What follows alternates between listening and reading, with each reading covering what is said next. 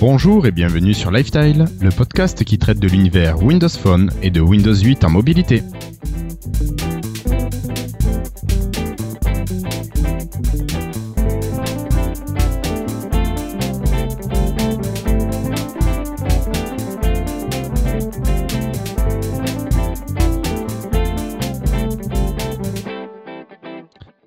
Bonjour à toutes et à tous, nous sommes aujourd'hui le jeudi 22 mai 2014 et c'est l'épisode 45 pour la deuxième fois. Alors pour cet épisode du jour, j'ai le plaisir d'accueillir avec moi quelques habitués. Bonjour Cassim, ça va? Tu as pris rendez-vous chez ton banquier pour un prêt à la consommation? Euh, Toujours prévu pour août euh, euh, et, je compte bien, je compte bien en profiter. Enfin, on en parlera plus tard dans l'émission. D'accord, ça marche. Euh, salut Christophe, en pleine forme après ce hackathon? Pas trop de retard de sommeil? Ouais, ouais, euh, pas trop de retard de sommeil, 30 heures de code non-stop. Très content d'avoir euh, d'avoir arrivé à tenir le choc. donc quelque part, je rajeunis beaucoup. plus je fais de hackathon, plus je rajeunis. Donc, écoute, ma foi, tout va bien. félicitations. Et puis Patrick, notre ami suisse. Alors, comment vas-tu, Patrick? En Suisse, tout va bien, à part un petit peu le soleil qui commence à faire un petit peu la tête. Mais euh, moi, je suis là ce soir. Je suis très content d'être là parmi vous. Bonsoir à tous. Salut Patrick. Alors, j'ai cru entendre qu'on avait un invité, un invité mystère pour l'instant, et j'ai vu passer, euh, j'ai vu passer l'image d'un Rafale. Alors, je me suis dit, c'est quelqu'un de rapide ou c'est un militaire qui a bossé sur la base 113 Voilà. Alors, pour répondre aux questions, je pense que le mieux, ça va être de laisser la parole à, Monsieur Christophe. Bah écoute, ouais, je vais vous, je vais vous présenter euh, la personne. On y va? Allez, on y va. Hello, I'm Bill Gates. Hi, I'm Joe Belfiore from the Windows Phone Pour changer ce soir, on va accueillir en fait un, mordu des techno Microsoft. Alors, les premières traces euh, où j'ai vu, euh, j'ai retrouvé sur le net euh, un peu des traces de notre invité, c'est de fin 2007. Où je pense qu'il a commencé sa, vie communautaire comme sur le site développé.com, en fait le forum principalement, où il reste toujours très très actif car maintenant il est toujours toujours très présent et il est rédacteur en fait et modérateur.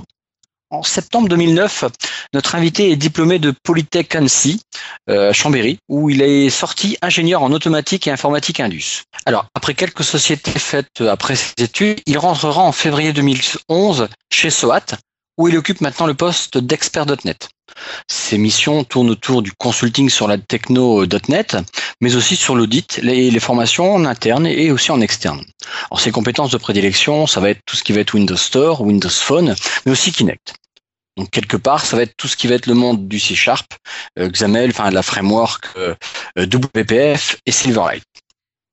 On, retrouve, on le retrouve aussi souvent speaker au Tech Days euh, de Microsoft maintenant, donc euh, depuis février 2012 où il a, pour, je pense la première fois, été speaker. Tiens, aussi en parlant de, de 2012, en novembre 2012, le monsieur a eu l'honneur de saluer en personne Steve Ballmer lorsqu'il était venu faire sa tournée à Paris euh, après la build euh, de cette même année. Donc j'ai une photo à la Christophe. Euh, Christophe, j'ai eu des remarques. On, m'a dit, on ne dit pas build, mais build. Build, build. Ouais, mais j'entends beaucoup qui disent build, ça me, ça me dérange pas. Non, non, mais voilà, je, juste je te le fais remarquer comme ça. Donc bon, quelque part, je vous mettrai. T'as raison. Je vous mettrai les. je vous mettrai les photos à l'appui, à l'appui de ce que je vous avance. Ok en avril 2013. Il est nommé MVP. On peut dire aussi MVP, hein, c'est c'est pas grave. Euh, Visual C Sharp, ça c'était en 2013 parce que maintenant cette dénomination, on va dire MVP, euh, Client Development. En février dernier, il est aussi co-auteur d'un bouquin écrit avec Louis Crebourg, euh, MVP aussi, dont le titre est Développer les applications pour le Windows Store, qui est édité chez les éditions ENI. Donc c'est un super bouquin que j'ai pu consulter euh, à la dernière build. Non, en fait, je l'ai pu le consulter euh, ici au Tech Days à Paris avec euh, Nathanaël. Hein. donc c'est un, bouquin où quand même, je trouve, il faut quand même avoir quelques marques en, C Sharp. et puis en fait, ça va nous amener pas à pas pour appeler pour sortir une application. Il y a des articles qui sont aussi super bien bien pointus. enfin, je le conseille vraiment à tout le monde. Euh, récemment, comme Stéphane Vidouze, nous avions eu la chance de l'avoir en direct euh, de San Francisco. Eh bien, il est allé aussi à San Francisco pour nous relater en fait toutes les informations euh, de la build qui avait eu lieu le 4 et le 2 et 4 avril dernier. En fait, Nathaniel, il fait pas mal de des États-Unis. Je l'ai vu plein de fois en fait en photo, que ce soit New York, que ce soit San Francisco, Seattle et compagnie. Bref, il connaît bien le, il connaît bien les États-Unis. Alors ce soir, on accueille, on accueille Nathanaël Marchand, qui est une personne que l'on ne peut pas rater lorsqu'on est développeur .NET. En tout cas, si au moins on est présent sur différents forums ou communautés. Alors oui, Guillaume, comme tu l'as souligné, j'avais euh, présenté une photo avec un non pas pour inviter un militaire, bien qu'il aurait adoré, je pense, faire son service militaire dans une base aérienne. Mais car Nathanael est ultra connu pour son adoration à Top Gun. Alors, ne me demandez pas pourquoi. Je sais vraiment pas pourquoi. Ça, j'ai pas creusé ou demandé à des amis à lui euh, d'où ça venait. Mais bon, maintenant, euh, je ne connais pas l'histoire et, je pense qu'il va nous en, il va nous en parler. Alors, salut Nathanael. Je suis super content que, que tu as accepté l'invitation. Comment tu vas? Ben, bonsoir à tous, merci de m'avoir invité, ça va très très bien. Salut Nathanaël. Bonsoir. Alors, en quelques mots, tu peux nous parler déjà, avant de nous parler de Top Gun, SOAT, est-ce que tu peux nous présenter en fait en quelques mots euh, euh, cette très grande entreprise en fait? Très grande, peut-être pas quand même. Euh, alors, pas forcément par le nombre de, personnes. On est, on est environ 350. Si ma mémoire est bonne, on est axé sur essentiellement le développement .NET et le développement Java. Donc Java, ça représente 60% de l'activité, .NET euh, un petit peu moins de 40%. Alors, notre force, euh, historiquement, c'est de faire de la, mission d'assistance technique, c'est-à-dire qu'on va chez les clients, on va à côté d'eux, et on est à leurs équipes pour, pour les aider à, développer leurs applications et intervenir comme ça. Depuis qu'on a monté le pôle d'expertise, donc à savoir euh, vers 2011, mi-2011, fin 2011 ouais de 2012 on a commencé à faire euh, bah, ça arrivait en fait avec euh, ça arrivait avec la, ça a coïncidé avec euh, Windows 8 et Windows Phone avec le on a commencé à monter les, les applications Windows Phone Windows 8 à faire des, des, des petits, petites applications références pour pouvoir développer l'activité forfait en fait. Donc voilà, SOAT essentiellement, donc on a toujours le, le, cœur de métier qui est euh, l'assistance technique et en plus on commence à enfin on fait vraiment beaucoup de forfaits maintenant sur les applications Windows 8, euh, Windows Phone. Euh, voilà, on a on a cette démarche d'expertise sur sur ces produits. Alors quand tu parles de forfait, c'est vous allez fabriquer l'application au nom de quelqu'un d'autre? Exactement. Alors, on, on, vous en avez parlé dans votre dernier podcast, par exemple. Canard Jeux Vidéo, c'est nous derrière. D'accord. On, y reviendra sûrement sur, euh, sur quelques autres euh, forfaits qu'on a pu faire, mais, euh, mais voilà, par exemple, sur ce forfait, on, on est intervenu. Donc vous avez commis beaucoup de beaux forfaits, d'accord. On essaye, on essaye. ok. je crois que Christophe avait d'autres questions. Ouais, quelque part, maintenant plus personnellement avec toi, euh, tu es vraiment, enfin, dans tout ce qu'on voit, un, mordu des technos Microsoft, comme je l'ai dit. Mais avant Windows Phone, toi, tu étais sur quel smartphone exactement? Alors, historiquement, je me suis mis très tard au smartphone finalement. Euh, j'ai longtemps gardé de, des téléphones qui étaient pas très avancés. Et puis, euh, et puis quand euh, l'iPhone est arrivé, bah, j'ai dû succomber quand même à l'iPhone. voilà, donc j'ai eu un seul iPhone, c'était le 3GS, il me semble. Euh, jusqu'à ce que jusqu'à ce que Windows Phone sorte et euh, dès que le Windows Phone 7 était sorti, bah, j'ai acheté mon mon Samsung euh, Omnia, 7. Exactement. D'accord. Très bon et téléphone. Depuis, t'es passé par quoi Et depuis, alors j'ai eu l'Omnia 7, j'ai eu le Lumia 800, le Lumia 920 et actuellement j'ai un 1020. Tu trouves beaucoup de différences, à part la photo bien sûr, entre le 920 et le 1020 à part le euh, poids aussi, effectivement.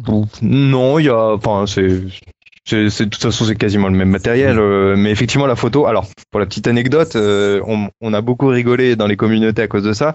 mon premier, enfin, mon, mon 1020 quand il, quand je l'ai reçu, en fait, faisait des photos floues. Et pendant trois mois, il a fait des photos floues. Donc, pour un photophone, c'était un peu la loose. Euh, après deux retours, vous savez, il a, il a enfin bien fonctionné et maintenant euh, j'ai des très belles photos, donc euh, je suis plutôt satisfait. D'accord. Ah oui, t'as mis du temps pour avoir une lumière fonctionnelle. Ouais, bah alors entre le moi qui ai du mal à aller à la poste euh, parce que j'ai pas trop le temps euh, et puis euh, et puis euh, ouais le, le, le SAV de Nokia qui, qui traîne un peu des pieds aussi de temps en temps donc euh, donc voilà mais maintenant j'en suis très satisfait. D'accord. Euh, Christophe? Au niveau Windows Phone, il y a des applications, tu nous as parlé de, de l'application tout à l'heure. Euh, Il y en a d'autres que tu peux nous citer où vous êtes, euh, parce que quelque part vous n'êtes jamais dans les, euh, enfin, je me trompe peut-être, mais on voit pas euh, application faite par SOAT quoi. Alors Euh, sur a euh, Canard jeux vidéo vous le voyez en fait dans le dans le about euh, il y a marqué SWAT expert. D'accord. Il y en a d'autres. Ouais, alors si sur notre stand, euh, sur notre stand, on, on a, euh, enfin généralement sur les stands, euh, quand on vient par exemple au Tech Days ou à d'autres salons, on a toutes nos références. Donc par exemple, on a le Player Eurosport euh, sur Windows Phone. Qu'est-ce qu'on a d'autre Euh, On a quelques trucs dans les cartons en ce moment, donc je sais, je sais pas où ils en sont, euh, donc je sais pas si je peux encore dire s'ils sont sortis. À titre personnel, moi sur Windows 8, j'ai par exemple sorti Chorizo avec euh, Cyril, euh, mon compère de. SWAT. Exactement. Euh, donc c'est une application pour les séries télé, euh, Ah oui, pour suivre son oui. planning. Euh, et sur Windows Phone, j'ai sorti Elements, euh, qui est une application pour la météo euh, sur les spots de glisse. Euh, par exemple, spot de surf, spot de kitesurf, euh, windsurf et tout ce genre de, de spots. D'accord. Voilà. Ok. Et ton aventure chez, enfin, dans le monde de Microsoft, ça se passe comment? Ça, Enfin, ça s'est passé comment depuis le début? Euh, alors, j'ai, en fait, c'est depuis, alors j'ai fait une école d'ingénieur, comme le disait Christophe. Euh, j'ai fait une école d'ingénieur où je fais essentiellement de l'embarqué, de l'électronique et de l'automatique. Mais vers la fin de, de l'année, en fait, euh, de, de- de ma dernière année, j'ai euh, regardé un petit peu du côté de .NET et surtout de ASP.NET parce que je sais plus, j'en avais un peu marre de PHP parce qu'historiquement je faisais du Linux et du PHP. Et euh, j'aimais bien euh, ASP.NET, euh, j'avais voulu découvrir, donc on était à l'époque du framework .NET 3, et, ça m'a bien plu. Au moment de faire mon stage de, enfin oui, mon stage de fin d'études, j'ai décidé de, rejoindre une startup qui était qui était basée à Paris sur sur les qui qui faisait du paiement sur internet et qui était intégra- intégralement en .NET. J'ai beaucoup appris, j'ai beaucoup aimé, euh, j'ai beaucoup aimé le, le framework. Et en fait, euh, à partir de ce moment-là, bah, j'ai plus du tout lâché les, les, les technos .NET euh, et je- j'en suis très satisfait actuellement. Même si, euh, au en ce moment, je suis plutôt sur une mission qui qui qui, qui est en Python en fait. Donc le Python qui est un autre langage.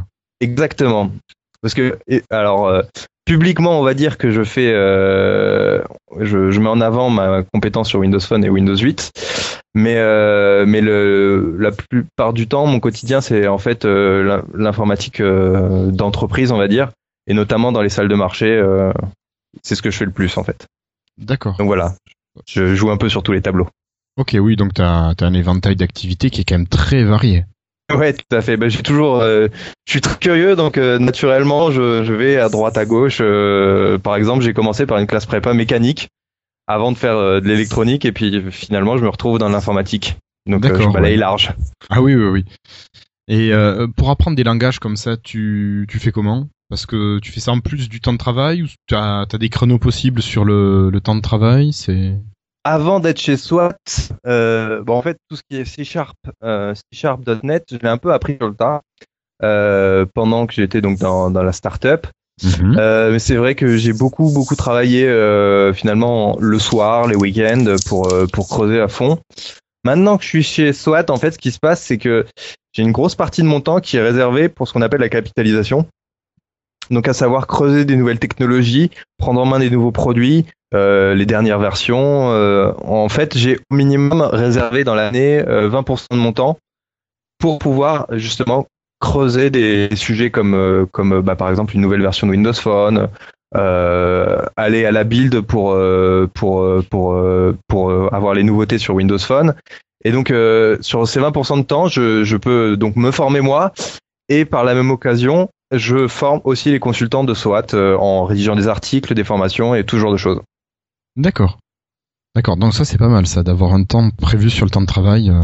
C'est Exactement. hein. Ah, c'est Ouais. c'est- c'est vraiment, vraiment chouette. Bah, de toute façon, si tu veux pas être dépassé, je pense qu'il faut se former au fur et à mesure. hein. Ça c'est c'est assez évident. hein. Exactement, ouais.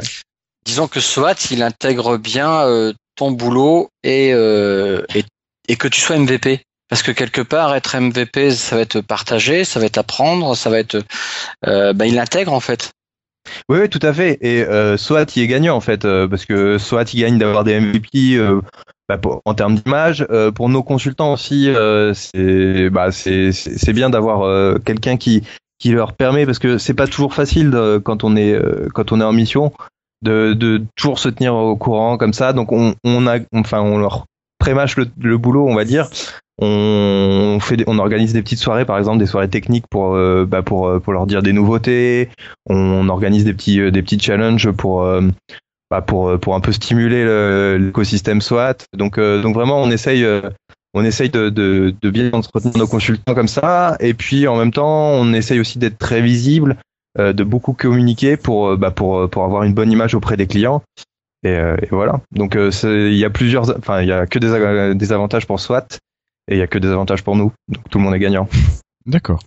Super. Mais soit euh, c'est une grande entreprise, mais la partie euh, expert en fait, mais euh, c'est tous ceux qu'on côtoie euh, dans, dans les events.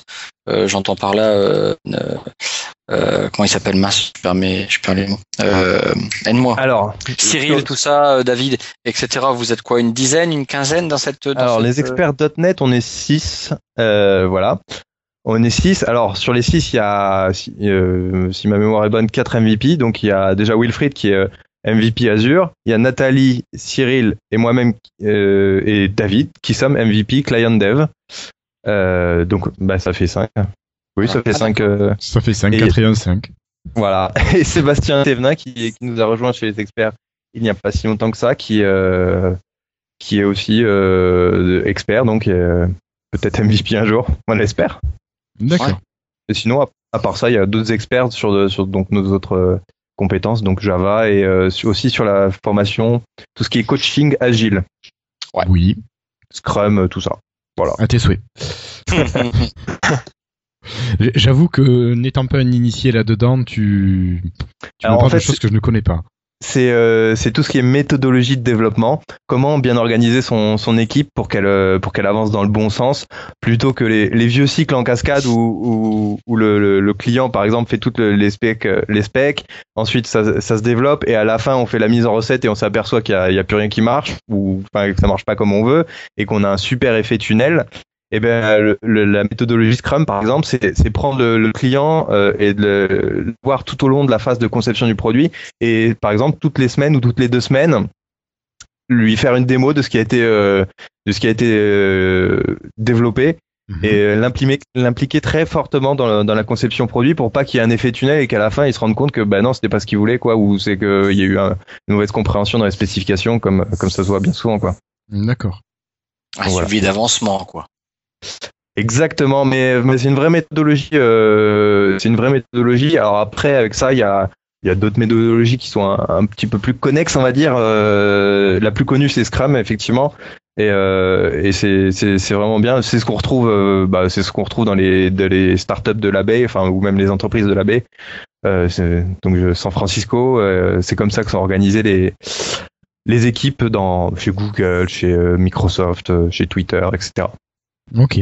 Justement, c'est euh, Microsoft. euh, je, sais pas si- je pense que c'est un peu récent chez eux euh, ce développement, et c'est- c'est ça qui explique euh, les mises à jour de plus en plus rapides. euh, Exactement. euh, pour Xbox Music, le fait qu'on ait des mises à jour toutes les deux semaines maintenant, euh, c'est euh, c'est du développement agile, quoi. Ouais, exactement. c'est- du Scrum. Ouais, c'est c'est c'est vraiment bien pour pour impliquer ces enfin pour euh, parce que le but en fait c'est que toutes les deux semaines ou toutes les semaines selon la cadence euh, vous devez avoir un livrable donc on peut pas se permettre de bah, d'avoir un produit qui tient enfin un livrable qui tient à moitié debout donc le livrable euh, il doit être qualifié en, début de cycle et euh, à la fin du cycle il doit être démontré et, euh, et donc les, les in- les incréments, enfin on se lance pas dans des gros trucs n'importe comment et ça permet de, toujours avoir un, un, livrable qui est toutes les deux semaines de pouvoir livrer quelque part. Donc le livrable est pas forcément livrable à un client ou enfin, dans le sens mettre en production, mais euh, mais voilà c'est il est quand même relativement stable pour être au moins démontré. D'accord. Donc voilà. Parfait. Ok. Est-ce que vous avez d'autres questions pour Nathanaël, Patrick, Cassim Moi, j'en ai une, si je puis me permettre. Euh, au niveau de l'état de grâce général du développement Windows Phone, est-ce que tu as le sentiment que la demande elle est, on va dire, euh, plus ou moins constante, ou bien est-ce qu'elle s'accélère, ou est-ce qu'elle s'est accélérée ces derniers temps? Est-ce qu'il y a beaucoup plus de demandes qu'avant pour du développement euh, Windows Phone en manière générale? Deux choses. Il y a quelque part un peu toujours, on va dire a, ça s'accélère quand même au niveau de la demande. Mais ce qui s'accélère surtout, c'est de plus en plus les financements. Euh, je m'explique. Avant, les, gens étaient, vraiment volontaires pour, euh, enfin, ils, disaient oui, oui, on veut bien du Windows Phone, tout ça. Ah oui, mais non, par contre, on n'est pas prêt, on n'est pas prêt à payer pour, euh, pour, faire du développement. Maintenant, plus ça va et plus on commence à avoir des clients qui, qui veulent vraiment y mettre du budget. Et, voilà, ils ont vraiment conscience que, que ça se fera pas gratuitement. Donc, donc voilà. Il y a aussi un, un gros point qui est, euh, qui est Xamarin. Donc euh, la possibilité de développer en, en C Sharp, donc euh, qui est la techno pour développer du, sur Windows Phone, et de pouvoir avoir une application Android et euh, iOS. Cette, cette technologie intéresse beaucoup les clients parce que finalement ça permet de mutualiser beaucoup de développement. Finalement, il n'y a que l'interface graphique à, à, refaire, on va dire, et ça permet de, donc de mutualiser, comme j'expliquais, les, les développements et du coup de réduire les coûts et donc d'être très rapidement sur le store disponible si on sort un nouveau produit, euh, tout en limitant vraiment vraiment le, les dépenses et en ayant un code qui est vraiment euh, aussi bon, aussi euh, efficace et performant qu'un code développé en natif pour Android ou un code développé en natif pour iOS. Parce que contrairement à des frameworks comme et des méthodologies de développement comme il y avait Sencha je crois et PhoneGap où eux se sont basés sur des navigateurs euh, qui font une page internet à l'intérieur eux sont du JavaScript et sont automatiquement moins performants que, que Xamarin enfin Xamarin D'accord. Hmm. C'est assez pourri hein, les applications PhoneGap. Hein. euh, je suis vraiment pas fan Ça se voit, hein, on le voit. hein. On n'a pas besoin d'être connaisseur pour voir. Ah putain, il y a pas de, il y a pas de répondant ou. Un exemple tête? Euh, là comme ça j'en ai pas moi Moi j'en ai plusieurs, mais je préfère pas en parler. Tu nous les diras, tu peux nous les écrire? Alors après, ça, chaque cas d'utilisation est, euh, est spécifique. hein, euh. Par exemple, une application qui qui fait pas beaucoup de d'effets de d'effets visuels euh, ou c'est un formulaire assez bête. euh, bon, on, euh, ça passe encore du du PhoneGap ou du euh, c'est c'est c'est encore largement correct. Maintenant, dès qu'effectivement on commence à avoir des on veut y mettre des petits effets waouh, des, des belles transitions, où il y a par exemple euh, un peu de 3D ou de la 2D euh, un peu animée, ben là on va commencer à avoir des problèmes et puis euh, il y a toujours le, problème un peu du web où c'est chaque na- chaque navigateur a son rendu un peu spécifique. les, devices Android ne rendent pas pareil que les devices iOS, qui ne rendent pas pareil que les devices Windows Phone. Voilà, on, a- on a vite des, des, des soucis comme ça euh, qui font que c'est c'est un peu pénible à développer quand même. Tiens, euh, un truc qui est qui est avouable, euh, Draw Something. Oui. Rappelez-vous de ce jeu-là. Oui, oui. Euh, ben jouez un petit peu avec. D'accord. Tu vas voir. Ok, je l'ai jamais installé, mais. Tu l'installeras et tu joueras et tu verras un peu le répondant, le répondant du jeu. Tu vas vite comprendre ta douleur. Ok, mais il était pas super bien euh, noté. Je sais qu'on en avait parlé dans le podcast En et plus. euh, ça avait pas, ça Ah, m'avait pas donné envie d'y jouer. L'un est peut-être lié à l'autre en fait. Claire. Bon, mais écoute, on regardera ça, on pourra se faire une idée comme ça. Ok. Euh, messieurs, vous avez d'autres questions pour Nathanaël ou je vous po- propose de passer au deuxième dossier? Dernière Ouais. question. Ah, Ah bah non, vas-y, vas-y, moi je prendrai la dernière. D'accord, alors qu'est-ce c'est c'est une, toute petite question qui a un rapport avec le dossier d'après. Euh, tu travailles avec quoi comme, euh, comme, euh, comme appareil, comme PC Alors, comme PC, euh, moi pour développer, essentiellement, c'est mon gros fixe. Euh, J'ai beaucoup de mal à travailler sur PC portable. Sinon, bah, comme PC portable de fonction pour, euh, pour développer quand je, je suis en mobilité ou à faire mes présentations, je suis sur un Sony Vaio Pro euh, 13 pouces. C'est Euh, petit voilà. C'est petit, ouais, justement, mais enfin, c'est un ultrabook, euh, donc du coup, c'est très bien pour euh, pour euh, pour me déplacer. Il est très léger puisqu'il est plus léger que le MacBook Air. Euh, il a une très bonne autonomie, il a un très bon très bon processeur. Mais effectivement, euh, voilà, développer plus de 2-3 heures dessus, ça me gonfle vite et il me faut un vrai écran et un vrai clavier, quoi. Et puis à part ça, j'ai aussi une petite euh, alors ça c'est plus à des fins de test, on va dire, une Dell Venue Pro 8 pouces, D'accord. donc sur, euh, sur Windows, et qui, et qui, me, qui me satisfait beaucoup. Oui, Alex Danville nous en avait parlé la dernière fois et je crois que c'était. Alex hein, et qui disait Oui, oui, qu'elle c'est était ça. très très bonne. Oui, c'est, je l'ai ramené euh, effectivement de, des États-Unis euh, quand elle était sortie là-bas, euh, parce que ça, ça coïncidait en même temps que j'y étais. donc, euh, donc voilà. Ok. Ok.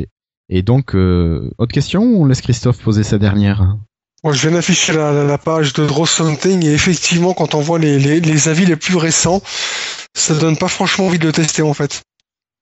Bref. Allez, installe-le juste pour le plaisir. Euh, Nathanaël, euh, euh, j'ai deux questions. La première, euh, tu m'invites quand à manger? Eh ben écoute, euh, ça fait depuis les Tech Days 2013, ouais 2013 que tu dois venir. Nous, la porte est grande ouverte. euh, on peut te faire visiter les nouveaux locaux de SWAT qui sont à la bibliothèque François Mitterrand, des locaux tout neufs. Ah, Euh, écoute, ce sera avec grand plaisir. hein. Euh, dernière question, Top Gun. Ah oui, Oui. pourquoi? Euh, pourquoi et pourquoi pas Oui, non, pourquoi pas, mais pourquoi? Euh, Alors, en fait, je, je- honnêtement, je sais pas pourquoi. Euh, parce que c'est un film que j'ai que j'ai vu euh, à maintes et maintes reprises depuis ma jeunesse. Alors, comme tu le disais, Tosnet, euh, enfin ou Christophe, euh, j'ai effectivement, je voulais être pilote de chasse, euh, mais je n'ai pas pu parce que je suis myope. C'est ballot. Euh, donc c'est pour ça que je me suis ré- réorienté sur l'informatique, on va dire aussi. Mais euh, mais je sais pas, c'est toujours un film qui m'a qui m'a beaucoup plu. En plus, il est sorti de l'année de ma naissance, donc donc voilà. Euh, non, j'adore ce film, j'adore euh, les scènes qu'il y a, les, les scènes d'avion, elles sont à couper le souffle. Surtout que depuis euh, depuis l'année dernière, il est ressorti en Blu-ray et 3D. Ils l'ont remasterisé, ils l'ont mis en 3D et enfin ça ça rend vraiment vraiment trop trop bien sur une télé 3D. Ah ouais. Mais bon, il y a aussi des, il y a aussi des bons films français sur euh, la chasse. Hein. Euh, j'ai bien aimé les Chevaliers du ciel. Ah, là, Les Chevaliers du ciel euh, étaient vraiment vraiment bien aussi. J'ai bien aimé, Euh, surtout la les scènes en fait où ils sont avec la musique euh, qui est euh, Into the Fire. euh, pour bah, vous pouvez regarder sur YouTube, elle, est- elle est pas mal utilisée euh, justement avec des clips d'avion. Elle, elle est très très bien. Moi qui étais à l'armée d'air, je préfère quand même le, les Chevaliers du ciel, euh, le film, bien que j'ai connu toute la série des Chevaliers du ciel euh, en noir et blanc tout au départ. Ah, Euh, je sais Avec pas, trop jeune Christian pour moi. Moi, j'en ai vu. Hein. J'ai Ah, souvenir d'en avoir vu petit. c'était des super séries en fait. C'était une super série. Je, je sais pas s'il les regardait maintenant, euh, ça ferait autre chose. Mais euh, c'est vrai qu'après, euh, il y a beaucoup de, de films que j'ai vus sur euh, euh, sur ce que tu aimais sur Facebook. Il y a plein de trucs où je suis vraiment de du même goût que, que tu as, sauf les films, euh, sauf les séries télévisées euh, euh, moyennes. Mais bon, euh, c'est vrai que tout, tout ce qui va être avion de chasse et compagnie, ça reste ça reste très rêveur. Et puis dommage pour toi. euh, que t'as pas pu euh, t'as pas pu être pilote de chasse quoi. Oh mais là-dessus, euh, bon effectivement, j'aurais bien aimé être tous les jours dans les airs, mais euh, enfin je fais vraiment quand même un métier qui me passionne et donc il n'y a pas trop de soucis à se faire quand même. je vous rassure. Ben, merci beaucoup, Nathanaël. Et je te propose de rester avec nous, puis de, de parler du prochain dossier. Le dossier Surface 3. Avec plaisir.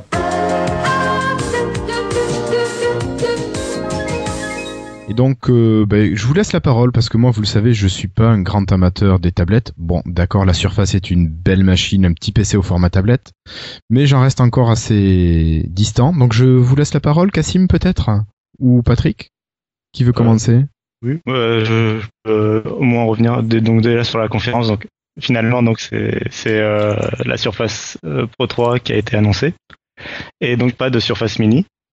Euh, donc euh, faut savoir qu'en fait les rumeurs s'étaient pas trompées. Il y avait bien une Surface Mini de prévue et c'est pour ça que l'intitulé de la conférence était euh, une mini conférence, quelque chose comme ça. En fait, Euh, elle était plus basée sur la Mini que sur la 3, en fait, à la Oui, base, il me semble. oui, oui. C'est à peine euh, les derniers jours avant la conférence qu'on a appris qu'il y avait une Surface Pro 3 de prévue. Euh, en fait, euh, c'était vraiment les rumeurs étaient basées sur la Mini et elle était prévue. Elle a été annulée au dernier moment, euh, voire même, enfin apparemment la semaine avant la conférence par euh, Stephen Hillop, qui est le Donc, dirigeant de la prévue, division. Stephen Hillop qui était le dirige- qui est le dirigeant de la division hardware et euh, le, le CEO. Euh, et du coup Satya Nadella. Et, euh, et en fait, elle a été annulée parce qu'ils considèrent que elle aurait, ils n'avaient pas un produit assez différenciant euh, d'une part de l'iPad mini et d'autre part euh, des produits déjà existants de la concurrence, c'est-à-dire euh, la Venue 8 Pro justement, euh, et des pro il y a aussi Asus et, et Lenovo qui ont sorti des, des tablettes 8 pouces. Euh, en fait, il faut savoir que Microsoft, leur but quand ils sortent une surface, c'est d'être sur un marché où les autres ne sont pas présents, les autres fabricants, leurs partenaires ne sont pas présents. C'est le cas de la Surface Pro, euh, qui ils, ils trouvent que les, partenaires font pas du bon boulot sur euh, le haut de gamme. Mais par contre, euh, pour les pour les tablettes 8 pouces, euh, bah, la preuve est là. euh, Enfin, tous les constructeurs ont sorti une tablette 8 pouces, donc euh, il y, Ah il bon y avait déjà ce qu'il fallait. Euh, Enfin, bah en fait, euh, ils estiment en tout cas que que, que le- les concurrents, euh, le- la- la- leurs partenaires font le boulot pour le moment. Ah. Euh, donc euh, assez pour pouvoir en tout cas retarder. Elle est toujours prévue, mais euh, mais quand ils auront quand ce sera assez différenciant. Et puis la- l'autre raison c'est plus technique, c'est euh, ils veulent que ils veulent probablement qu'un un Windows RT mieux adapté au format 8 pouces euh, environ définitivement le bureau qui, et ça arrivera probablement avec Windows 9 euh, quand ils auront fusionné avec Windows Phone. euh, Windows RT et Windows Phone auront fusionné. Et ils auront définitivement viré le bureau. Ouais. Voilà, donc déjà je sais pas sur ça si euh, ce que vous pensez.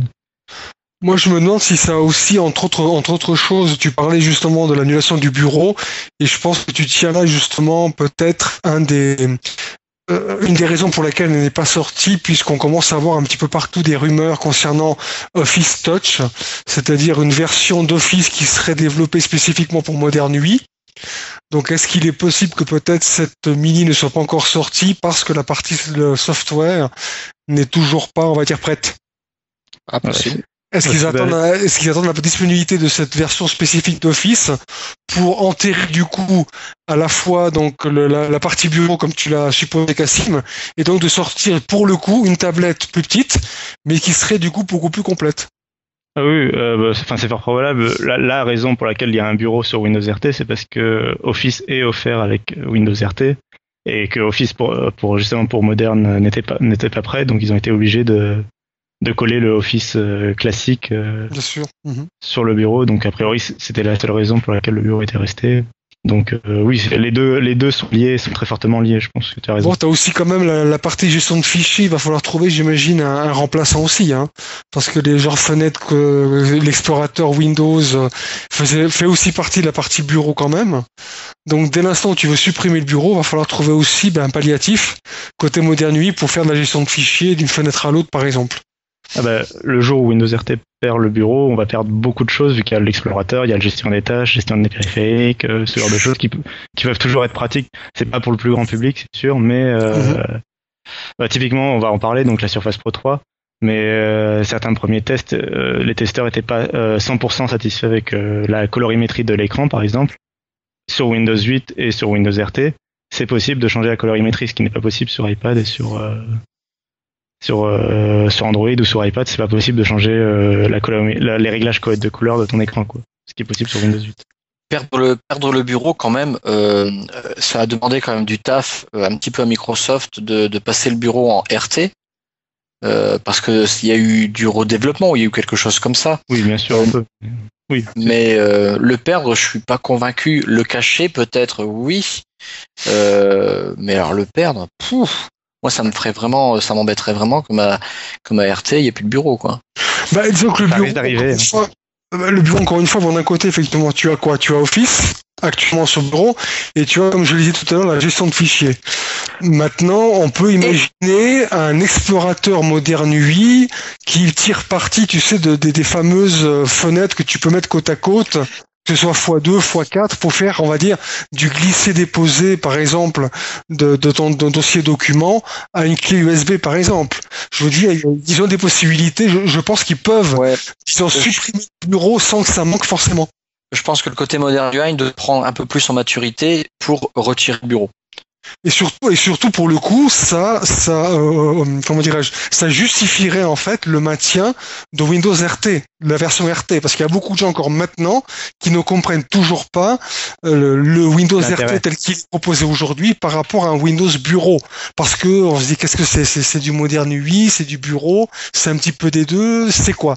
Alors que là, là, Microsoft pourra dire voilà les gars, on va garder Windows RT, mais voilà ce qu'on va en faire. Donc absence totale de bureau, on va rester sur la partie moderne UI, sur la partie finalement qui est touch, donc qui est parfaitement adapté, à, adapté pardon, à des tablettes que ce soit 10 pouces ou voire des plus petites.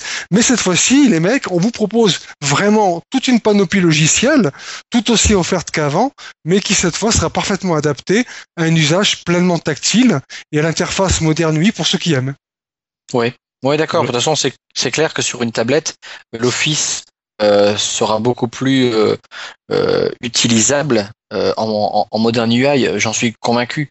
moi, quand je vais sur ma tablette, la plupart du temps, et je fais que ça, c'est pour aller sur Excel ou Word. mais je serais beaucoup plus content, effectivement, si je l'avais côté moderne UI, tout compte fait. Parce que même avec le clavier, bah, la tablette ces dimensions font que bah, je vais y toucher avec mes doigts. Quoi. Ça va être un petit peu le, le pad et puis euh, après euh, c'est euh, je vais cliquer là. Effectivement, cliquer sur le sur le bureau, bah, c'est un peu plus difficile. Quoi. Voilà. Mhm. C'est moins, ça, semble moins naturel quand tu pars d'une tablette sur Modern UI exclusivement tactile. Ça prend moins son sens. et puis pour ceux qui veulent vraiment du bureau, bah, tu as la Surface Pro. quoi.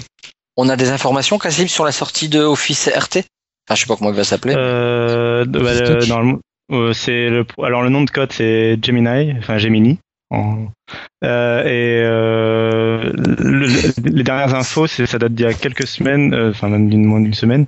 C'est il y a une vidéo qui a plus ou moins fuité. En fait, elle a été postée sur le site officiel de Microsoft Research, mais apparemment c'était pas voulu. Et en fait, c'était une des employés de Microsoft Research qui, qui expliquaient l'état justement l'avancement un peu de, du, groupe. En fait, il y a un groupe chez Microsoft qui s'occupe de l'encre électronique, linking, euh, qu'utilise la Surface Pro par exemple. donc maintenant, il y a un nouveau groupe chez Microsoft qui est à la fois du groupe Office, qui vient du groupe Office, du groupe Windows et du groupe Surface justement pour travailler un peu sur cette cohérence un peu dans tout le système de, l'encre électronique.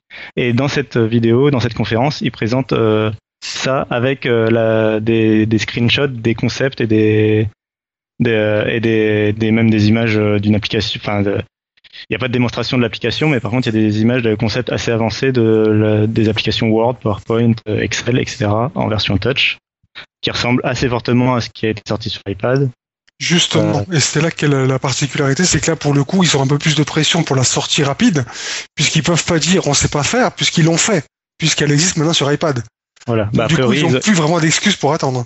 Bah, apparemment, ils ont pas dû utiliser Xamarin, quoi, parce qu'ils sont, euh, un peu lents pour sortir la version euh, Windows 8. Euh, voilà, il faut savoir, normalement, ce sera une, une application universelle commune Windows Phone, Windows 8 quand ça sortira. Donc, ce sera une amélioration pour la version Windows Phone, ce sera une amélioration de l'existant, vu qu'on a déjà une application Office. voilà, et, on, et, par contre, aucune idée de quand ça pourrait sortir ou quoi. On imagine une version preview dans pas trop longtemps. Euh, certains pensaient à la build, à la build. Et, euh, et même euh, moi, je, enfin, je pensais en fait que justement s'ils annonçaient la Surface Mini mardi dernier, ils auraient annoncé Office Touch en même temps en version preview justement pour la Surface Mini. Quoi. Absolument. Mais bon, bref, je sais pas si s'ils sont pas prêts ou non. Donc bon, ça arrivera bientôt. De toute façon, ça va arriver. C'est sûr que ça va arriver dans l'année avant, avant ou en même temps que Windows 9 si le bureau est et éliminé de Windows RT. Allez, pour le prochain sapin de Noël. Hop. Voilà. Pas, ou, plutôt, hein. Mais pour le sapin Il faut trouver une occasion pour la présenter, non?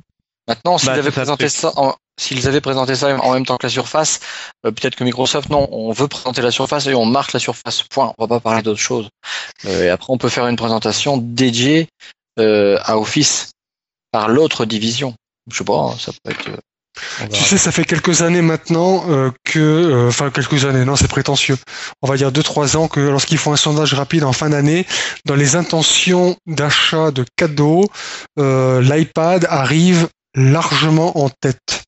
Donc on pourrait imaginer un Microsoft arriver avec les pieds dans le plan et dire bah tiens tenez vous savez quoi nous pour Noël on a cette petite tablette qui peut être très sympa pour les enfants mais avec en prime vous devinez quoi Un petit office où vous pouvez bosser avec Word et Excel dans l'urgence. Donc la voici donc la Surface Mini pour casser un- un petit peu le marché des autres. Pourquoi pas? C'était un- peu l'argument de force quand même, enfin l'un des arguments de la surface RT. Il y a l'office. L'un des seuls, voilà. Toujours avec ce petit doute, encore une fois. Moi, moi, souvent, on est venu me dire, mais, mais qui- c'est quoi un petit peu? C'est c'est une tablette, c'est un PC. Je vois du bureau, je vois des tuiles. Tu vois ce que je veux dire? Alors que là, on aurait peut-être quelque chose de, de peut-être de plus facile à expliquer, aussi bien pour Microsoft que pour ceux qui vont le vendre ou un truc comme ça, et plus plus évident à comprendre. Combien il vaut le- l'Office Touch sur iPad? Il est Euh, pas à oui. 0 euros. Bah, sur iPad, il te Euh, faut, il te faut une licence. Office 365. Il te faut l'abonnement. Il te faut l'abonnement. Donc, euh, Donc, 10 euros c'est-à-dire à partir de C'est quoi, c'est 10 euros par mois 10 euros par an. 7 euros par mois pour, euh, pour une personne, 10 euros par mois pour 5 personnes. Voilà, Pour la famille, c'est ça, tu veux dire c'est ça. Oui, c'est ça.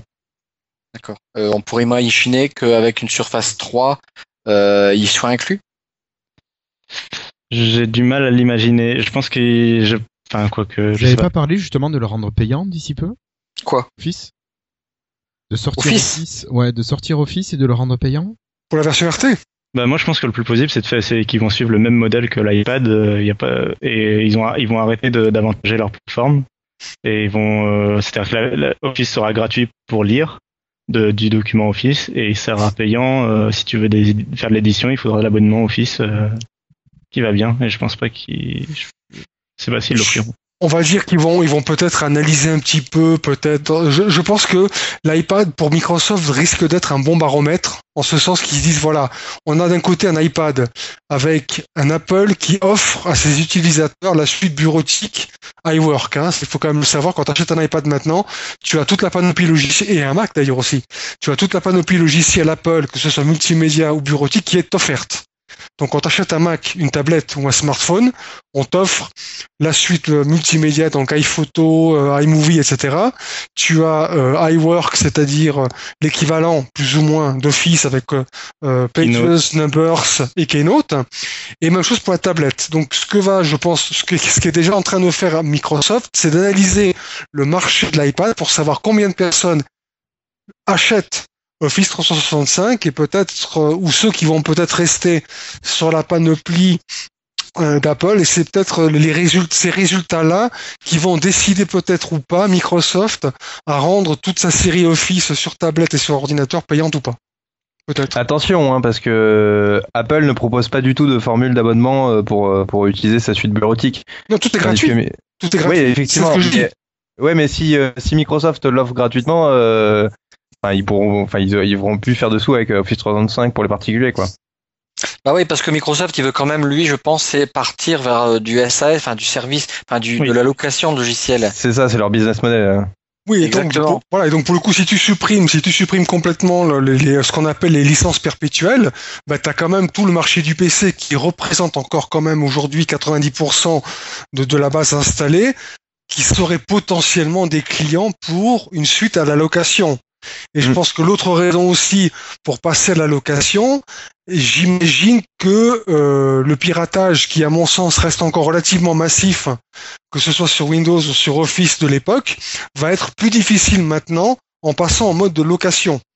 Donc ce qui pourrait perdre d'un côté, on va dire en offrant un Office tablette, ils arriveraient peut-être, selon leur, leur étude, à récupérer euh, cette, cette manne perdue vers le, le côté PC qui sera plus difficile du coup à pirater. Hmm. Je sais pas. Et si on revenait un petit peu sur la Surface Ouais. 3 Voilà, bah, tout à Euh, fait. Ça, par La quoi contre, euh, La moi, quoi La moi, je- quoi La surface numéro 3, hein, la surface euh, je veux bien qu'on me le, je veux bien qu'on me, qu'on, ah, Cass- Cassim, qu'on tu la peux mette nous- sur la, sur la, la liste du Père Noël. Celle-là, par contre. Cassim, euh, tu peux nous, nous remettre un petit peu de détail hardware de cette surface et les différents modèles qu'on va avoir Donc, euh, donc bah, du coup, donc, ce qui a été présenté, c'était donc la Surface Pro 3. Elle a, a bien été annoncée euh, par Panos Panay. Et euh, donc les différences avec, euh, j'ai surtout listé les différences avec la précédente, euh, les précédentes générations de, de Surface Pro. Mhm. Euh, donc la première différence euh, vraiment euh, qui, qui choque au premier abord, c'est l'écran. Euh, on n'a plus un écran de 10,6 pouces, mais maintenant on a un écran de 12 pouces. Et le ratio change complètement puisque ce n'est plus un 16 neuvième, mais un 3 deuxième. euh, euh, ce qui fait 15 dixièmes. Euh, avec une résolution de 2160 par 1440. Euh, et en fait, du coup, c'est un ratio beaucoup plus euh, carré, beaucoup presque presque 4 tiers, presque euh, proche de l'iPad en fait. Euh, c'est proche de l'iPad tout en étant agréable en en, en paysage. En fait, c'est un peu le format idéal. Euh, donc déjà, ça le- c'est le pro- le plus gros différenciant. Euh, après, ils- ont amélioré un peu tous les, un peu chaque point de de, de l'appareil en lui-même avec un nouveau pied réglable euh, de 0 à 150 degrés. Donc euh, avant, il, avant il, euh, vous aviez deux crans. Vous pouviez choisir deux crans pour le pied du- de la surface. La surface de. Euh, de la surface 2, oui. Euh, la surface 1 avait un seul cran, la surface 2 en a deux. Et euh, maintenant, c'est Ce un nouveau. avait bien fait rire les clowns de la chaîne techno. Pardon. Et la Surface 3, on a 3. La, la surface Excellent. 3, on en a une infinité. En fait, il y a Oh là là. plus de crans. Il y en a- il y a plus de cran, euh, c'est réglable autant comme tu veux. euh, ça, c'est beaucoup plus lisse et il y a, il y a plus les, c'est plus cranté quoi. Alors c'est assez rigolo parce que lors de la présentation, ils ont fait voir une petite fille qui s'endormait sur sa tablette à côté. Hein. C'est euh, c'est bien ce que j'ai vu. Hein. Je je me suis pas trompé lors de la présentation. Euh, oui, il me semble. Donc elle était en mode, la tablette était en mode, comment ils appellent ça, chevalet? Euh, Ouais, parce que euh, c'est ce qui arrive à ma fille. Ma fille a sa tablette RT1 et euh, elle a pété le pied comme ça. Parce quoi? Parce qu'elle regarde des euh, ses vidéos de Minecraft et compagnie le soir et puis blaf une fois, bah, elle s'endormit dessus, le pied complètement pété à l'envers. J'ai dû aller rechercher des vis chez un opticien pour euh, mettre les petites vis derrière. Alors quand j'ai vu celle-là, je dis mais merde, elle va me demander une Surface 3. Mais bon, vu les tarifs que tu vas nous parler, on va un euh, petit peu calmer la donne. Ah, il, après, il a pas fini le tour du matériel. Ouh, pardon, pardon, les accessoires. Non, mais j'en reviendrai après. Mais euh, donc bon, ils ont fait le port d'alimentation qui était euh, affreux, mauvais et horrible sur les précédentes générations. Là, il est refait et normalement, on espère qu'il fonctionnera. Pourquoi il Euh, fonctionnait pas? Non, il fonctionnait, mais en fait, euh, pour le trouver, euh, pour le pouvoir le brancher, euh, fallait regarder euh, bien le comment le brancher. C'était plus compliqué qu'un micro USB. C'était, enfin, faut vraiment pour trouver l'angle dans lequel bon, le le mettre et tout, euh, c'était assez compliqué quoi. Faut, faut- D'accord. à la base, c'était un, c'est un connecteur magnétique. C'était censé être pour être euh, très Facile. simple, euh, facile à brancher. le truc se branche tout seul. En réalité, euh, c'était assez compliqué. A priori, là, ça a bien été amélioré. Ce qui fait que, par contre, euh, les alimentations des Surface Pro 3 ne sont pas compatibles avec euh, les anciennes et les anciennes ne sont pas compatibles avec les nouvelles. Ce qui, ben oui. Bah, logique. Mais voilà. Euh, alors, on reviendra après sur les différents modèles proposés, mais en fait, donc maintenant, en plus du, de l'habituel Core, euh, Core i5, il y a aussi de- une version entrée de gamme avec un Core i3 et une version très haut de gamme avec un Core i7. Euh, le bouton Home change de place. Euh, avant, il était, euh, avant la tablette était faite pour être utilisée en 16 neuvième, euh, enfin en euh, paysage, donc il était au milieu quand vous la teniez en mode paysage. Maintenant, il est au milieu quand vous la tenez en mode portrait. Ah, donc Euh, à la Apple, quoi. Ah, exactement à la Apple et euh, donc ça veut dire que si vous la tenez en mode paysage euh, et que vous sortez la charm bar, vous avez deux menus, deux boutons home euh, côte à côte à 1 cm d'écart. Ouais. Euh, donc on peut se demander, je sais pas si c'était vraiment une bonne idée, mais bon pourquoi pas. Euh, maintenant, euh, la Surface Pro 3 est proposée en silver, c'est la même couleur, enfin c'est en fait c'est l'absence de couleur, euh, c'est-à-dire c'est le, c'est le, en fait c'est le matériel, euh, le- la matière euh, nue, sans peinture noire justement. Euh, je crois qu'en fait, elle avait tendance à, sur certaines Surface Pro, elle avait tendance à mal vieillir, et à partir en fait. Donc déjà avec la Surface 2, RT2, ils avaient viré la, la couleur. Et là, ils l'ont aussi viré sur la Pro 3.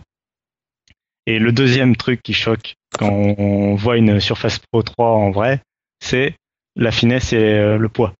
Euh, il fait- la, Surface Pro, la, la Surface Pro 3 fait que 9,1 mm d'épaisseur pour 800 grammes. Euh, 9,1 mm d'épaisseur, c'est un, un chouïa plus fin qu'un iPhone 5S. D'accord. C'est euh, avec la cover, elle est aussi fine qu'une Surface 2 RT, sachant qu'il y a encore un Core i5 dedans. Euh, et les 800 grammes, euh, ça la place entre la Surface 2 et la Surface Pro 2, mais avec le, le fait qu'elle soit beaucoup plus grande, enfin avec son, son écran de 12 pouces, elle est quand même relativement plus grande. Ça fait que la densité euh, et la, le poids font que ça te paraît aussi léger qu'une Surface 2. D'accord. Euh, voilà, donc ça c'est pour la, la tablette en elle-même. Donc quand vous l'achetez, vous avez la tablette et un accessoire qui est fourni avec. Non, non, non, c'est pas le clavier, c'est le stylet. Euh, le clavier est toujours fourni à part à 129,99 euros. Ça, ça fait mal quand même. ça fait très mal et c'est euh, pour moi le plus gros défaut de ce, de ce produit depuis la première génération. Dis-moi, j'ai une question. On peut pas s'acheter un petit hub USB tout bête et s'acheter un petit clavier USB ou clavier souris euh, USB sans fil à 20 ou 30 euros? Si, Même si, un clavier euh, Bluetooth, clavier hein. Bluetooth, Oui, euh, aussi. si, bien sûr, tout est Moi, j'ai un compatible. clavier, un petit clavier mini, clavier Microsoft euh, physique à 49 francs suisses, c'est-à-dire euh, 35-40 euros en Bluetooth. C'est exactement, c'est tout à fait possible. C'est juste que, enfin, c'est- c'est c'est- c'est un peu dommage. euh, Enfin, c'est un peu, c'est un peu 80 50% de la présentation en général, où c'est 50% euh, des pubs de Microsoft sont se fait sur cette cover. En plus, c'est c'est ce qui impressionne le plus. C'est c'est la même co- type de cover que ce que peut avoir l'iPad, sauf qu'il y a un vrai clavier dedans et il est encore plus fin qu'avant. Euh, et ils ont, Et il y a ont- super trackpad. Ouais, qu'ils ont le le truc qui était vraiment ignoble et inutilisable sur les précédents. Alors, encore. Alors là aussi, c'était bizarre, c'était que la génération 2 était moins bonne que la génération 1. Euh, c'était le touchpad qui était vraiment mauvais. Euh, Enfin oui, il était vraiment mauvais. Et euh, donc là, ils l'ont changé. Il est plus grand qu'avant. faut savoir que le clavier, même avec l'écran 12 pouces, il fait la même taille que les précédents, qui étaient faits pour des 10,6 pouces. Donc le clavier a pas changé de taille. Par contre, le trackpad est plus grand qu'avant. Il a changé de surface. Avant, la surface était la même que la toute la cover. Donc avec le doigt, on pouvait pas vraiment euh, sentir euh, quand on approchait du touchpad. Euh, là, c'est vraiment aussi une surface euh, presque euh, presque une vitre, enfin presque analogue à ce que fait Apple sur ses MacBooks. Donc euh, bon, il faut attendre les tests. Euh, là, pour l'instant, on a eu que des, premières prises en main euh, des journalistes. On faudra attendre les vrais tests. Mais euh, à première vue, que ce soit le connecteur d'alimentation, donc ou la cover ou ce genre d'amélioration, le touchpad sont assez bienvenus et pour le moment, les gens sont plutôt satisfaits. Elle sera disponible en noir, bleu, cyan, violet et rouge.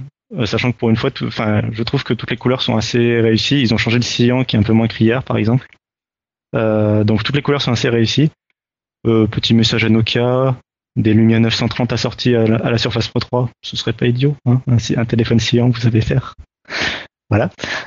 Euh, voilà pour Toi, les tu vas accessoires. ruiner, toi. Toi, tu vas te ruiner, je le sens. Donc, du coup, tu, là, du coup, tu parles à Microsoft aussi en même temps. Ah oui, c'est vrai. À Microsoft. Euh, voilà, donc si vous pouvez faire des choses assorties, ce serait une bonne idée. J'ai appris que, enfin, c'est vrai que enfin, le le Lumia 920 était sorti en même temps que la Surface RT. Les gens avaient beaucoup acheté les deux en même temps. Je connais beaucoup de gens qui ont assez- aussi acheté une Surface 2 en même temps que le 1020 ou le 1520. Et, euh, et là, ce serait, enfin, je pense qu'il y en a certains qui vont réussir à s'acheter euh, après avoir longtemps économisé une Surface Pro 3 et un 930. Donc, euh, Ouais. pour revenir aux accessoires, ce qui est fourni aussi avec, donc ce qui était fourni avec, c'est le stylet. Au lieu d'être un stylet Wacom, c'est un stylet N-Trix. Ça change, euh, ça fait que les stylets sont pas pareils, ne sont pas compatibles dans les deux sens. Je connais pas cette marque, par contre. Euh, bah c'est apparemment c'est une marque assez récente. Euh, moi j'ai toujours entendu du mal de cette marque. En fait, euh, faut savoir que Wacom a des brevets sur sa technologie. En fait, faut savoir que la, la Surface Pro 1 par exemple qui utilisait la, la technologie Wacom, en fait, elle génère un champ magnétique sur la surface et en surface de la surface. Et, euh, et le stylet en fait c'est juste un aimant et c'est comme ça qu'il repère où est le stylet en fait. C'est tout simple. Euh, en fait, et donc cette technologie est brevetée, et du coup le stylet N-Trig, en fait, il est à pile. En fait, C'est la technologie se trouve dans le stylet, ce qui fait que le stylet est plus lourd et euh, utilise euh, de mémoire une pile euh, quad- quadruple A et, euh, et deux piles boutons, enfin deux mini piles. C'est pas des être des piles boutons, c'est trop gros, mais euh, c'est enfin c'est de ce type-là quoi. Euh, donc ça fait que le stylet est actif, donc euh, aura une autonomie. Euh, voilà, ça a permis, euh, ça a permis à, à la surface de gagner en finesse. Apparemment, c'était ça qui faisait aussi qu'elle était assez épaisse. C'était cette technologie Wacom. Euh, faut aussi savoir qu'en fait, c'est Wacom qui veut pas euh, que Microsoft sorte une tablette euh, 12 pouces avec sa technologie parce que eux à côté ils vendent aussi des tablettes pour les dessinateurs avec cette technologie. Et, euh, et déjà les ventes sont pas aussi bonnes que ce qu'ils espéraient, et euh, notamment à cause des produits sous Windows qui utilisent cette technologie. Et du coup, ils, là, ça, ça les aurait enterrés euh, sur leur propre marché, donc ils, ils ont refusé à Microsoft euh, la techno. Donc voilà, a priori, Intrigue, normalement, là, c'est une nouvelle génération, puis ils ont travaillé avec Microsoft, Microsoft a fait en sorte que ce soit bien, donc on verra bien. euh, D'après ce que j'ai compris, ça risque d'être moins bon pour les dessinateurs, mais ça risque d'être meilleur pour les ceux qui prennent des notes, pour l'écriture manuscrite. D'accord. Et enfin, le dernier accessoire, c'est le dock qui avait déjà été présenté avec la Surface Pro, qui est jamais arrivé en France. Euh, il me semble, oui, il est jamais arrivé en France. Il est déjà arrivé quelque part Il est déjà arrivé aux États-Unis à très aux États-Unis, ouais. un Mais très faible nombre d'exemplaires. En France, Ouais. il a été en précommande sur la Fnac avec une date euh, jamais euh, annoncée. Voilà. J'ai eu la chance de le voir moi aux États-Unis. et, euh, honnêtement, il fait, euh, enfin, il Massif. fait gros, il fait lourd, il fait. Ouais. C'est pas, c'est pas génial. En même temps, c'est un accessoire de bureau, donc euh, ouais, mais, Ouais, même on un l'impression bureau, du bureau de le placer quoi. Ouais, mais il y a des accessoires de bureau qui sont, qui sont fins, stylés, designés et tout ça. Là, ça fait, ça Ouais. fait pas ta pouf, quoi. Euh, faut savoir qu'en plus le premier dock, euh, donc il, il permet, euh, les deux docks permettaient d'avoir donc port USB 3 et deux ports USB 2. Euh, un, les ports jack audio qui vont bien et le mini DisplayPort pour la, pour la vidéo qui est compatible euh, du coup vu que, vu que c'est un DisplayPort c'est compatible euh, 4K. Euh, c'est voilà. Euh, et donc c'est proposé à un prix de 200 dollars, donc euh, on imagine 200 euros. Encore une fois, il n'est pas en précommande sur le site français. On espère, enfin les gens qui sont intéressés, j'espère qu'ils, pour eux que ça, ça arrivera en France.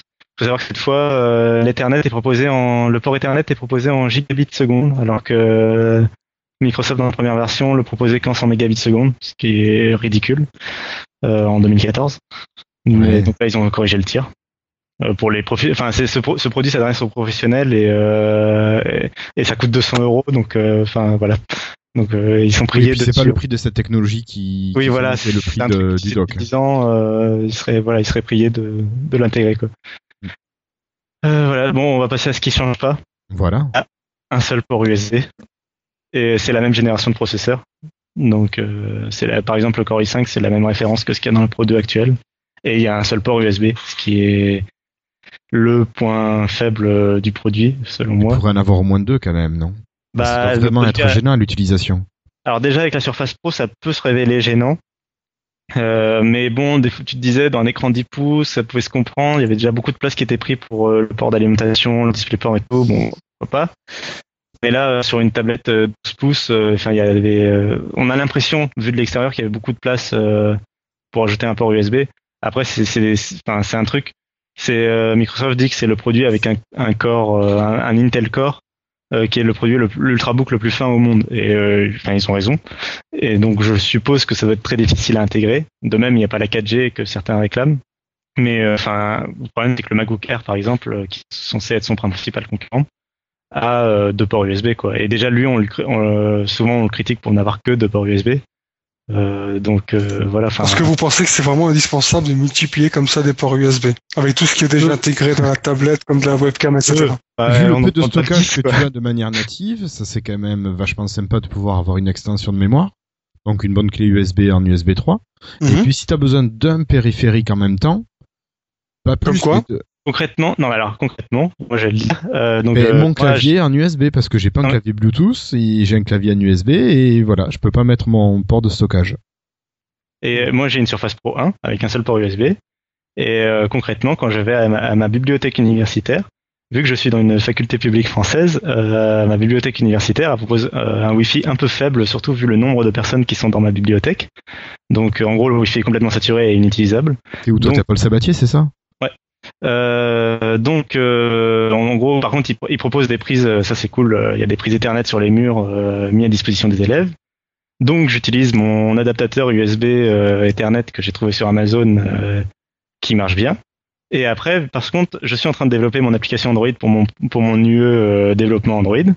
Et donc, je dois tester l'application sur mon téléphone, sur le téléphone Android de test.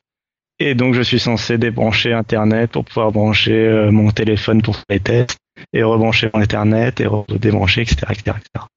Et avec un petit hub Hmm Avec un petit hub Donc, bah, alors, on va passer au prix de la tablette et on va comprendre pourquoi rajouter pas 40 passer de- accessoires, euh, ça commence à devenir énervant. Oui, non, oui, mais oui. oui, non, mais le petit hub, non, mais euh, je suis bien, euh, je suis d'accord. Faut le trimballer après aussi le hub. Mais voilà, faut le Ouais, enfin, trimballer. euh, t'as des hubs qui pèsent rien et qui prennent pas de Ils sont très petits, hein, ouais. Ouais, non mais enfin faut faut pas l'oublier quoi parce que si on commence à ah bah oui alors il faut ma tablette, ensuite il faut mon clavier, ensuite il faut mon adaptateur réseau, ensuite il faut mon hub, ensuite il faut mon euh, mon adaptateur pour la recharger. Enfin ça commence à faire 15 000 accessoires et enfin c'est pas Autant pratique prendre son quoi. PC de bureau. Hein. On a des presque, gros ouais. fixes pour ça. On a des gros fixes.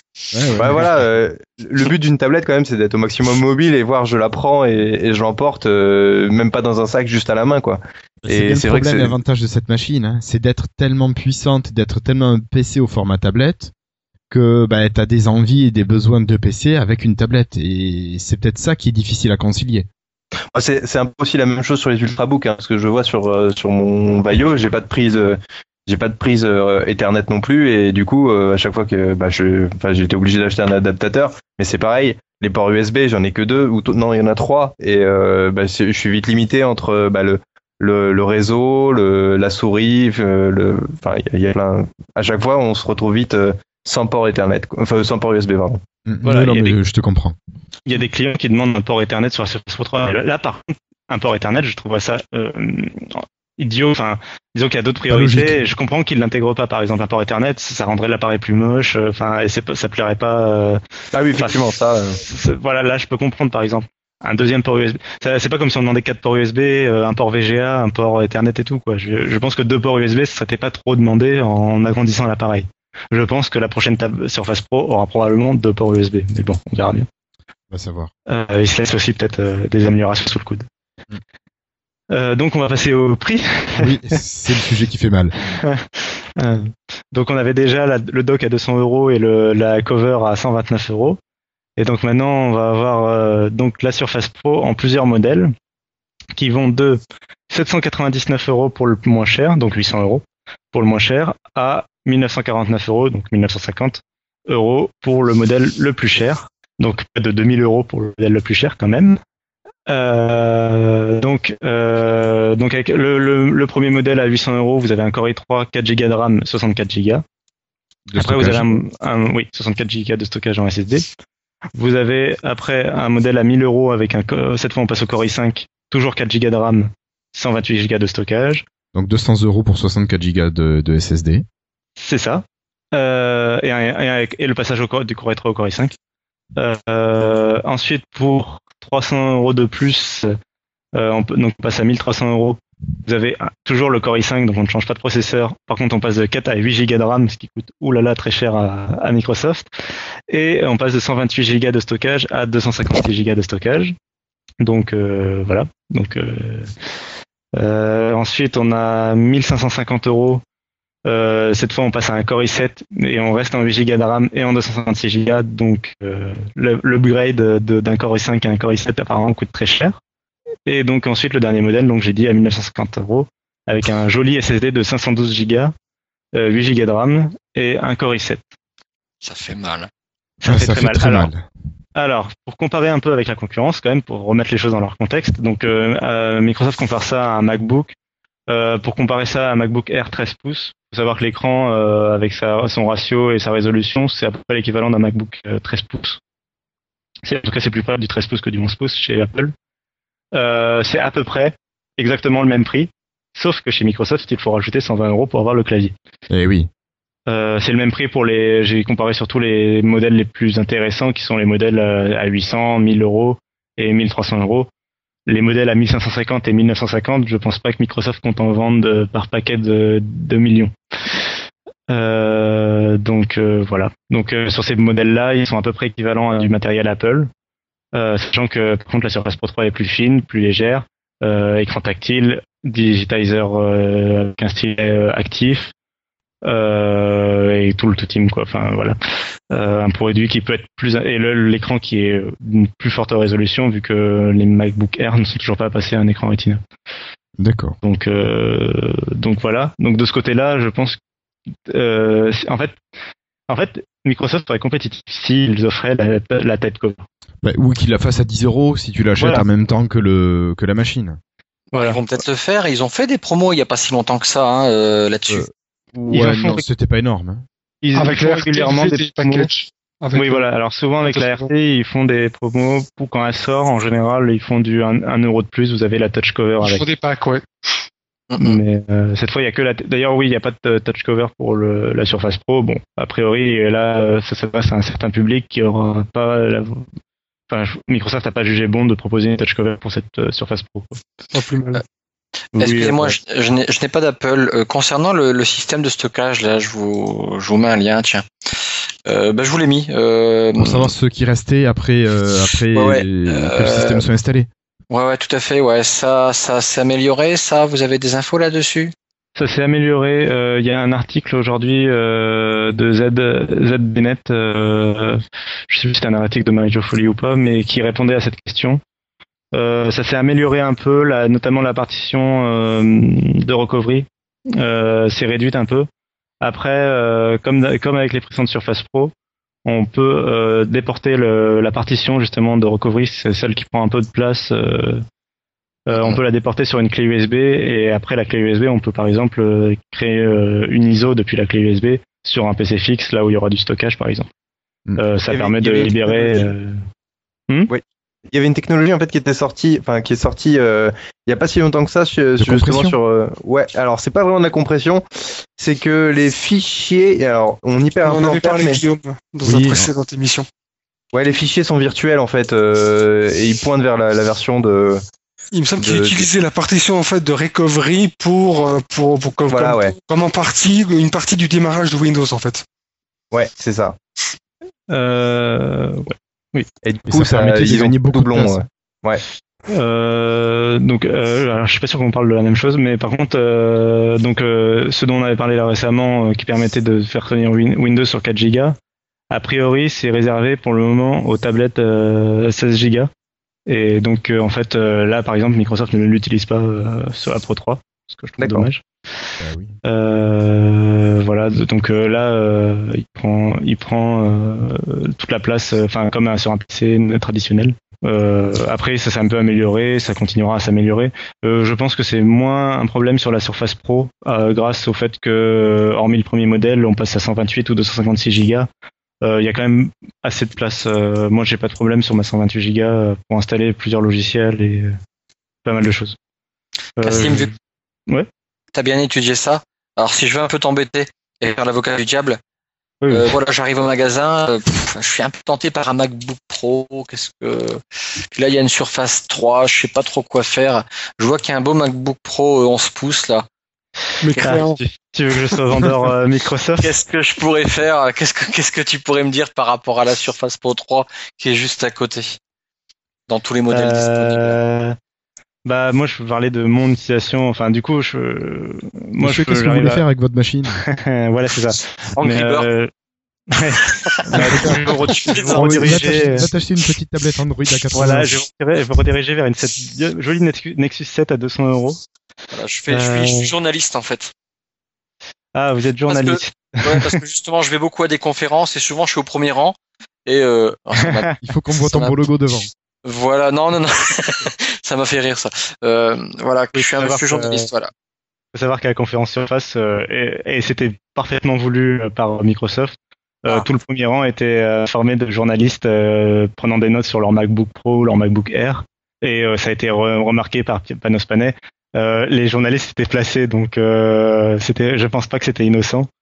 Alors la- la- le truc qui a été utilisé, enfin ce qu'a ce qu'a dit donc euh, Panos Panay sur euh, sur scène, euh, c'est la finesse euh, déjà et la légèreté du truc. euh, C'est-à-dire qu'il avait une jolie balance, euh, la balance certifiée surface quand même, euh, avec deux poids, donc enfin avec deux, deux, deux, deux côtés. Euh, d'un côté, il avait mis euh, le, le MacBook Air et de l'autre côté, il a mis la Surface Pro 3. Plus tard, il a rajouté la cover en plus. Déjà, d'ores et déjà, la, la Surface Pro 3 était plus légère. Et bien sûr, il a rajouté après l'iPad Air, qui parce que la Surface Pro 3 remplace non pas un produit, mais deux produits. Et C'est oui. magique. Euh, et donc il a placé la surface, euh, la- la- l'iPad Air euh, côté Apple, et là l'écart c'est encore plus, c'est agrandi et, et c'est magique. Euh, Et t'as oublié de dire que la Surface Pro 3 est résistante au choc aussi. A priori, Euh, relativement. euh, bah, en Ouais, fait, euh, tu fais bien de dire a priori. Ouais, Parce que Euh, là, euh, c'est de la moquette. Oui, voilà. alors, Je, euh, je vais faire embaucher ma fille, toi, tu vas voir. Non, non, mais je, je dis ça parce que j'ai vu passer des tweets euh, là-dessus. Et euh, donc, ça serait bien que peut-être vous nous éclaircissiez sur ce qui Ouais. s'est passé. ça et le fanless, euh, qu'on ex- qu'on exercice un peu, euh, qu'on éclaircisse un peu. Euh, donc il, en fait, euh, bah, en gros, Panos Panay, il a décidé à un moment de balancer la Surface Pro 3 au sol. Euh, et bien sûr, bien évidemment, elle a résisté totalement au choc. Euh, faut quand même savoir que depuis la Pro 1, euh, la qualité de fabrica- fabrication, je suis désolé, elle est quand même énormément au rendez-vous. Enfin, euh, c'est un des trucs quand même qui est au rendez-vous quand t'achètes, quand tu mets le prix, quoi. T'as, t'as la qualité un peu similaire, à, pareil du côté Apple. T'as le prix. Après, euh, t'as, t'as la qualité. Après, ça reste une machine à plus de 800 euros. Je pense pas que beaucoup de monde s'amusera à tester la résistance en balançant au sol. De même, elle est pas waterproof, elle est pas dustproof ou quoi que ce soit. Elle est juste. Elle est pas waterproof? Non, avec tous les, avec les trous de ventilation qu'il y a tout autour de l'appareil. Ah, C'est bon. nul. Ça fait des Euh, bulles. Euh, voilà. Et puis il faut trouver le verre assez grand pour pouvoir tester la, comme les téléphones, euh, le waterproof. Euh, euh, il a aussi annoncé pendant la conférence plus ou moins qu'elle était fanless. Puis en fait après il a présenté euh, le ventilateur de la tablette. Donc il y a eu beaucoup, enfin il y a eu une, sorte d'incompréhension et du coup certains ont retenu qu'elle était fanless. Elle ne l'est pas. Il y a un ventilateur dedans. Simplement le ventilateur a mis 5 ans à être développé et c'est un ventilateur qu'on a développé entre Microsoft et Intel conjointement et a priori vous ne devriez pas jamais l'entendre. Il se trouve qu'en réalité on l'entend quand même quand on la pousse à fond pendant plusieurs minutes. euh, les journalistes ont dit qu'on l'entendait. Euh, par contre, elle est vraiment silencieuse, elle reste froide et euh, et même quand il se déclenche, euh, voilà. Donc euh, donc le vent- donc a priori ils ont aussi amélioré ce, truc-là. Euh, bon, ma Pro 1, euh, je l'entends souffler quand je la pousse à fond, mais euh, ça me semble, euh, j'entends pas- plus souffler qu'un qu'un autre ultrabook, qu'un autre euh, PC portable euh, qu'on met dans les mêmes conditions, c'est-à-dire en, en lançant du Visual Studio ou du Photoshop, quoi. D'accord. Ouais. Donc ça, ils l'ont amélioré. La résistance, voilà, je pense pas que beaucoup de monde s'améliore, ça s'amusera à la jeter par terre. Euh, je pense qu'il vaut mieux faire gaffe avec ce genre de produit de façon haut de gamme. Euh, après, je pense que si voilà, si un jour on l'a fait tomber sans faire exprès, on devrait pas avoir trop de soucis. Est-ce que vous voyez des choses à rajouter sur Surface? Bah, je vais peut-être du coup prendre quand même une Surface Pro 3 en fait. Oui, Bah, parce que tu as deux produits en un. Euh, on peut peut-être annoncer la disponibilité aussi. Ah oui, pardon. Euh, j'ai oublié de le noter. Euh, alors, elle est d'ores et déjà précommandable. Euh, le modèle Core i5 arrivera en juin aux États-Unis, mais ça on s'en fout parce qu'on est français. Et en fait, tous les autres modèles euh, i3, i7 et i5 euh, en Europe arriveront fin août. À la même date, je crois que c'est le 20 août. Je crois que c'est voilà plusieurs mois après la- l'annonce. Et combien Donc, de euh, temps pour être servi réellement Hmm Je disais combien de mois pour être servi réellement parce que Patrick nous Ouais. disait que lui au magasin il en avait toujours pas quoi. C'était la Euh, misère. Normalement, on prie pour qu'ils aient, qu'ils aient euh, réglé leurs problèmes de disponibilité. Et, euh, et euh, oui, donc elle sera disponible en août. Euh, D'ailleurs, enfin, on parle, enfin, ça fait que ça fait quand même trois mois d'attente pour un produit qui vient d'être annoncé. Euh, ils sont toujours pas au niveau euh, d'Apple sur ce côté-là. Quoi. Au moins, elle est Ça fait beaucoup. C'est déjà pas mal. Elle est disponible sous un mois aux États-Unis, c'est acceptable largement.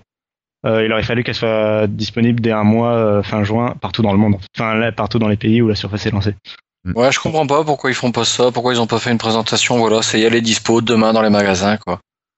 parce qu'ils euh, alors c'est- j'allais dire parce que de toute façon elle sera prête qu'en août et ils voulaient la présenter maintenant et parce qu'il y avait la Surface Mini qui était annoncée, censée être annoncée mais en fait euh, enfin oui c'est bizarre parce que euh, en plus ça fait que six mois que la Surface Pro 2 a été annoncée.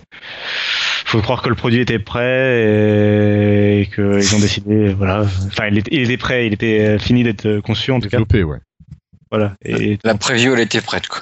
il faut savoir que la Mini euh, est déjà était censée être- enfin ils en ont produit quelques milliers quoi. Quand même de la Mini. Ah ouais. Ah ouais? Euh, même euh, enfin je sais plus si c'était des quelques milliers ou quelques dizaines de milliers mais ils en ont produit quelques-unes quand même quoi euh, donc il y a moyen d'en avoir une en test. vraiment prête à être annoncée quoi Microsoft, tu nous entends, hein, Guillaume Oui, on veut bien tester si ça, ça me fait changer d'avis sur les, les tablettes. Voilà. On va peut-être en trouver une à un caton. Peut-être, ouais. Prochain Ouais, canton, même. Christophe, tu nous ramènes une tablette. hein. Mhm. Euh, globalement, c'est pour finir. Euh, elle a aussi annoncé avec 9 heures d'autonomie, on l'a pas dit. Euh, à voir euh, ce que ça donne. Surtout qu'ils précisent pas avec quelle configuration. Donc, euh, par exemple, un i3 et un i7, logiquement, ça ne consomme pas, ça n'a pas la même consommation. Euh, sinon, dans les donc les premiers retours, donc les journalistes. euh, D'ailleurs, j'aurais bien aimé que, être invité là-bas parce que tous les journalistes sont repartis avec une Surface Pro 3 et une tape cover sous le coude. Oh la vache. Euh, C'est pas C'était le modèle- journalistes, ça. Oui, c'est le modèle euh, Core i5 euh, et je sais plus si c'est le modèle 128 ou 256 Go. Euh, donc voilà, ils sont repartis avec leur jolie surface Pro sur, sur, le coude et donc depuis ils font des tests euh, et des euh, donc d'après les premières les premiers aperçus, tout le monde est plutôt satisfait. C'était pas le cas pour les précédentes surfaces. Il y en a qui étaient souvent, bah, ils savaient pas trop à quoi servait le produit, ils n'étaient pas trop convaincus. Là, a priori, il a quand même fait un meilleur boulot de présentation.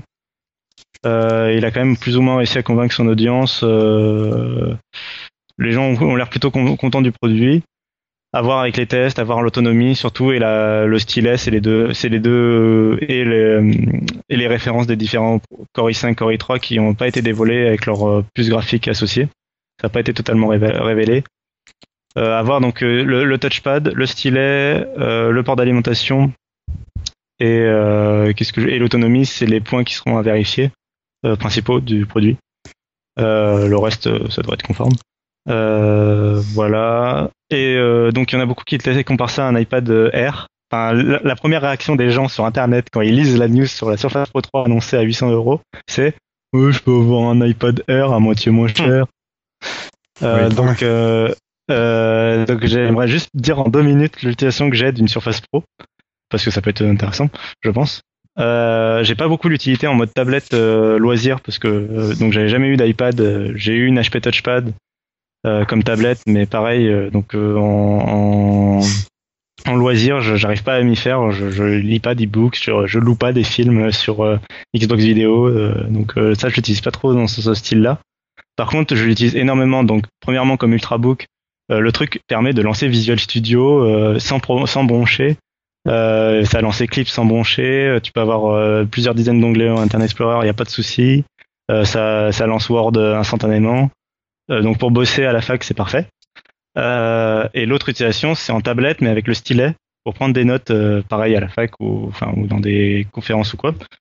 la prise de notes sous OneNote, c'est vraiment excellent de pouvoir annoter en, en, direct, pouvoir faire des corrections, euh, chose commune que n'importe quel étudiant aura vécu, c'est le fait que, par exemple, le, professeur fasse des corrections au tableau, puisque son tableau s'efface.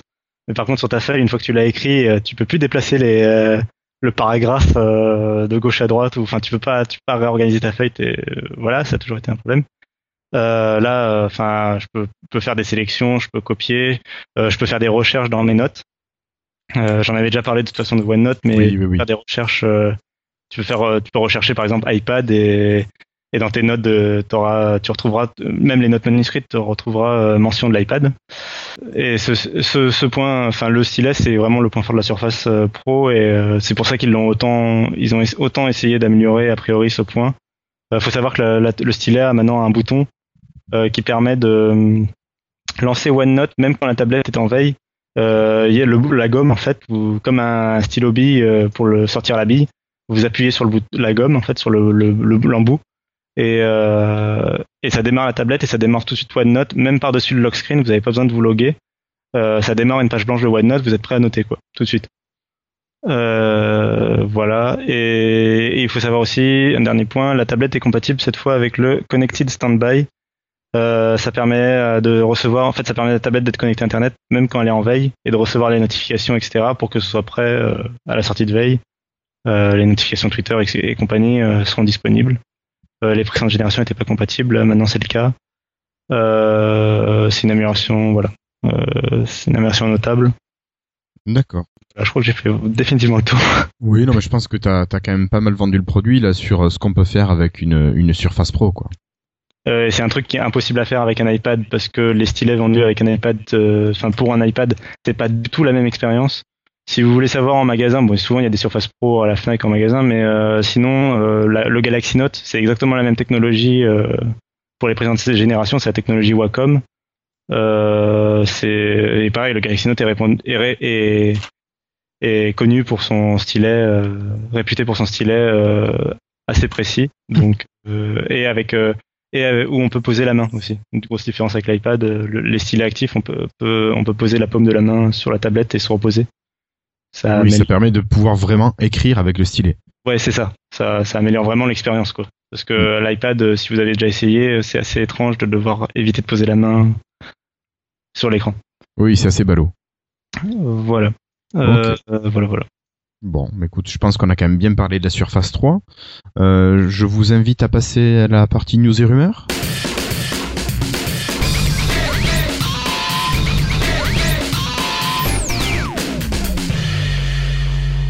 Ok, et pour cette partie news et rumeurs, eh ben, Cassim, tu vas garder la parole et tu vas nous parler d'une bonne, mauvaise nouvelle, euh, enfin, d'une nouvelle, quoi. Euh, c'est probablement une bonne nouvelle pour euh, Apple et une mauvaise nouvelle pour Microsoft. Enfin, Nokia, enfin Microsoft. Il y a un des créateurs de la technologie PureView de Nokia Microsoft qui est parti chez Apple. Donc c'est Harry Partinen. Euh, donc c'était un des un des deux un des co-créateurs euh, qui avait signé le le, le papier. Euh, il y a Nokia qui avait sorti un papier pour expliquer sa technologie, donc PureView. donc c'était un de ses co-signataires, un de ses co-créateurs. Donc voilà. Donc ils sont partis, ils sont partis travailler probablement sur un futur iPhone. qui aura enfin un bon appareil photo.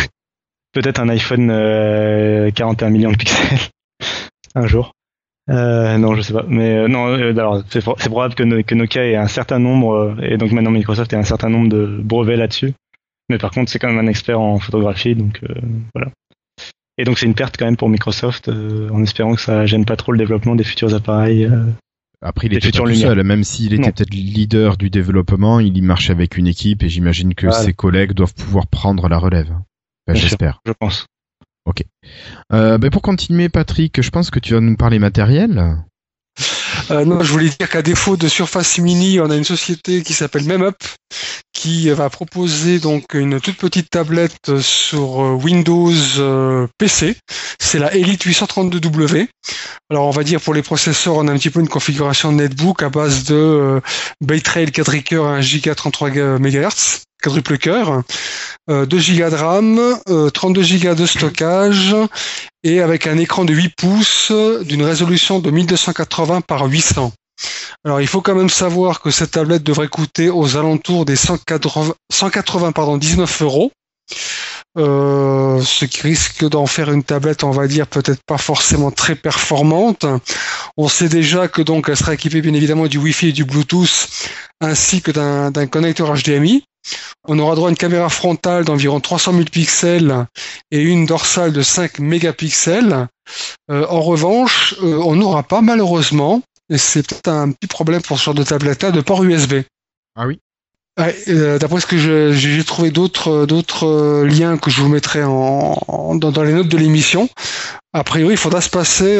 c'est un peu bizarre de mettre un, un connecteur HDMI d'un côté et pas de port USB de l'autre. Et tu n'as même pas de, de port euh, micro SD ou SD Non, non. Alors micro SD, oui. Tu peux l'étendre avec une avec une micro SD. D'accord, bon, c'est quand même déjà ça. C'est déjà ça, mais on parle quand même d'une tablette euh, Intel avec un Windows 8 sans port USB pour mettre ne serait-ce qu'une clé USB. Euh, la Dell n'en a pas non plus. Hein. Ah, Pardon? La Dell venue Pro n'en a pas non plus. C'est très rare sur les euh, sur les appareils 8 pouces. 8 pouces. en fait, ce qui se passe avec la Dell Venue Pro, euh, il existe un connecteur que je n'ai jamais trouvé qui permet euh, d'inverser parce qu'elle se charge par euh, par micro USB. Donc elle a une prise micro USB femelle et il y a il y aurait un adaptateur qui permettrait de, de brancher enfin de, de, convertir en fait le, micro USB pour que ce soit en USB femelle tout court. Ouais, voilà. D'accord. Bon, là, a priori, ça n'est pas annoncé, donc je pense que ce sera pas le cas. Mais encore une fois, il faut quand même rappeler qu'on a une tablette à 199 euros. Donc à ce prix-là, il faudra pas non plus trop, trop en espérer. Il y a une autre particularité qui me semble un petit peu peut-être bizarre, c'est que la, tablette serait livrée avec Office 365. Moi, la question que je me pose, c'est quoi? C'est à vie Parce que euh, Alors, si j'ai bien suivi l'affaire, ouais, c'est ça. Si j'ai bien suivi l'affaire, avant, euh, il y avait Office qui était euh, offert pour jeu à, vie. C'était la version en ligne, donc pas d'abonnement, mais et pas disponible sur d'autres appareils. Mais c'était la version en ligne, donc comme sur la Surface RT. donc ça fait partie de l'offre un peu pour draguer les, les, fabricants sur c'était les écrans tous les écrans 10 pouces ou inférieurs. Et en fait maintenant a priori c'est une, une, information de, du site Mini Machine. normalement maintenant c'est un an d'abonnement en fait offert avec pour inciter les gens à passer à la caisse au bout d'un an. Ben oui, Voilà, c'est avec euh, OneDrive, même- t'as plein d'espaces gratuits, quand même puis tu l'utilises. Voilà. Euh, donc euh, donc euh, voilà. Donc c'est un an, un an d'abonnement Office 365, je pense. Ce qui est déjà pas mal, hein. Sur une machine à 200 euros, euh, un Windows 8 1 euh, complet, euh, plus euh, Office pendant un an offert, plus euh, plus un Intel, un Intel Bay Trail. Euh, Et 1,3 GHz, c'est pas mégahertz, comme tu l'as dit tout à l'heure, Patrick. Oui. oui, ouais. Ah, pardon. Les auditeurs ont corrigé de même. Oui, j'espère. On est sorti de l'ère du mégahertz depuis euh, Quelque 15 temps. ans. Donc, euh, ouais, voilà. peut-être au On m'a rien dit, c'est bizarre. Ok, euh, merci Patrick. Euh, Cassim, je te propose de, continuer avec euh, une autre euh, machine? Ouais, alors donc c'était le salon euh, MedPi de Monaco. Donc il y avait beaucoup de machines d'annoncer. Euh, alors celle-là, elle est pas tout à fait nouvelle en fait euh, au final. Euh, si j'ai bien suivi, elle est déjà disponible en Chine. Elle était déjà annoncée pour la Chine. Euh, donc là, je suppose que si elle est au salon de Monaco, c'est qu'elle est prévue pour l'Europe. Donc euh, c'est la euh, W1048. Alors les fabricants, faut arrêter avec les références comme ça. Hein voilà. Surface Pro 3, c'est plus simple. Euh, W, donc la W1048 sous Windows 8.1. Euh, donc cette fois c'est une tablette 10 pouces euh, avec une résolution, euh, la même résolution de 1280 par 800, donc avec une densité un petit peu plus faible que la précédente tablette. Mais un écran donc IPS, donc ça ça veut dire que les angles de vision seront pas horribles, seront plutôt bons normalement. Euh, c'est basé sur un processeur Intel Atom toujours de génération B-Trail, un 3740D donc c'est un quad-core à environ 1,5 GHz selon les. Il commence à 1,33 et finit à 1,8 selon euh, le turbo boost euh, d'Intel, donc c'est-à-dire euh, qui passe à 1,8 en cas de demande processeur. Le processeur est en 32 bits. Donc il, aura, il est proposé avec 32 Go de stockage, mais un lecteur de micro SD pour étendre ça, et euh, avec 2 Go de RAM. Euh, là, enfin, la tablette s'inspire un peu du design euh, de la Surface puisque puisque euh, il y aura un clavier euh, cover euh, fourni avec. La batterie est de 7, 7900, euh, 7900 mAh et pour une autonomie annoncée de 6,5 heures. Donc cette fois il y a un port HDMI mais toujours pas de port USB. Désolé. Et pour un prix qui sera de 330 euros. Donc voilà. Donc deux produits euh, assez entrée de gamme, assez agressifs sur les prix. Euh, 200 euros pour une tablette Windows 8, je trouve ça vraiment agressif. 330 euros, c'est déjà plus dans la norme. Il y a Asus qui avait déjà sorti un, produit un peu dans cette euh, gamme de prix. Mais euh, voilà. Mais c'est quand même agressif, c'est quand même relativement agressif pour une pour une machine qui euh, fera tourner toutes vos applications Win32, euh, VLC, Office, euh, tout ça, tout ça. hein. Donc, euh, enfin, c'est pas mal, quoi. Et l'Atom Betrayal, euh, contrairement au président Atom, euh, pour rappeler, euh, il est quad-core, il est et Intel euh, a vraiment travaillé dessus et c'est devenu un processeur utilisable, contrairement aux précédentes générations qui étaient vraiment asthmatiques et vraiment. Ah, C'est assez impressionnant le- les processeurs là parce que bah, j'ai pu tester. euh, donc j'ai une Dell Venue Pro 8 et euh, également la Asus Transformer euh, T100. Voilà. Et euh, les, les deux sont sur Baytrail et euh, l'autonomie elle, elle est vraiment juste bluffante quoi. Euh, euh, c'est, enfin je, je crois sur ma, 10 heures, je crois, non? Ouais, à peu près, ouais, voilà, euh, c'est 10-11 heures euh, sur, sur modèle. Et, euh, et franchement, elle, elle décode de la vidéo HD sans problème, quoi. Je, je regarde de la HD là-dessus. Alors c'est du 720p parce que de toute façon l'écran il est pas beaucoup plus plus grand que ça, mais euh, mais il doit sûrement décoder du, du 1080p aussi euh, haut la main, quoi. Et, et c'est c'est vraiment pas mal, quoi. Bon, on installe Visual Studio aussi dessus. Enfin, c'est théoriquement possible. Après, je sais pas ce que ça donne. Je pense que c'est un peu moins bon. Et puis Visual Studio sur du 8 pouces, euh, ça doit être galère. moyen. ouais.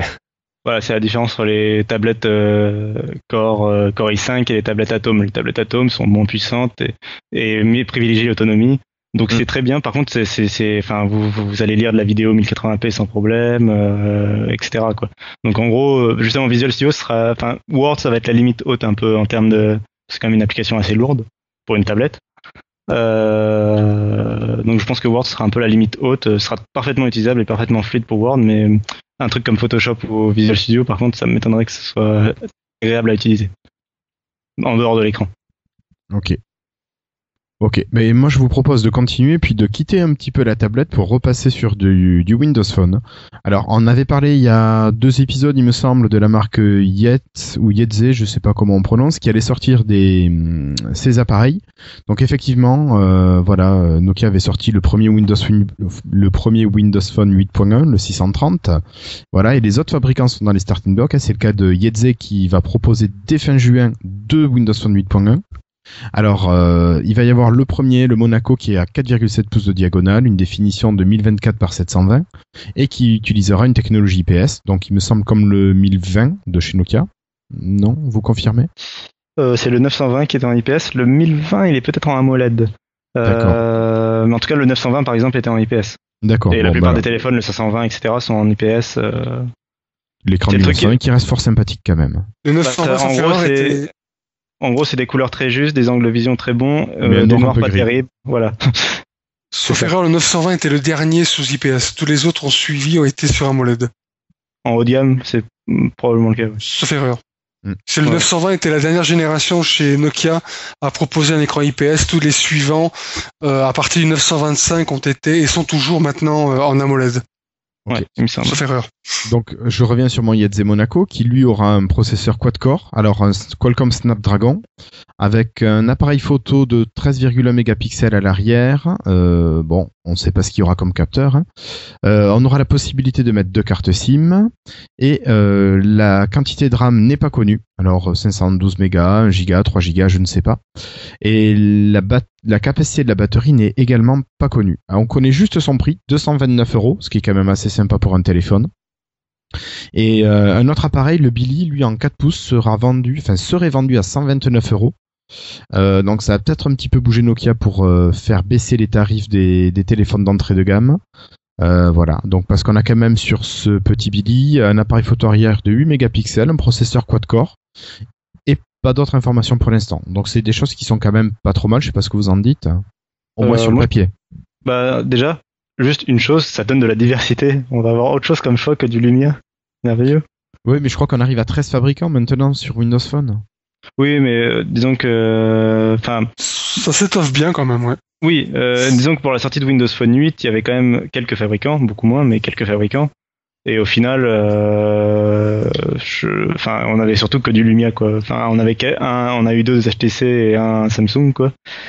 Euh, donc là, c'est bien, ça, ça, ça, ça donne enfin de la diversité un peu sur toutes les gammes et tout ça. Donc c'est- Mais il faudrait les voir en magasin.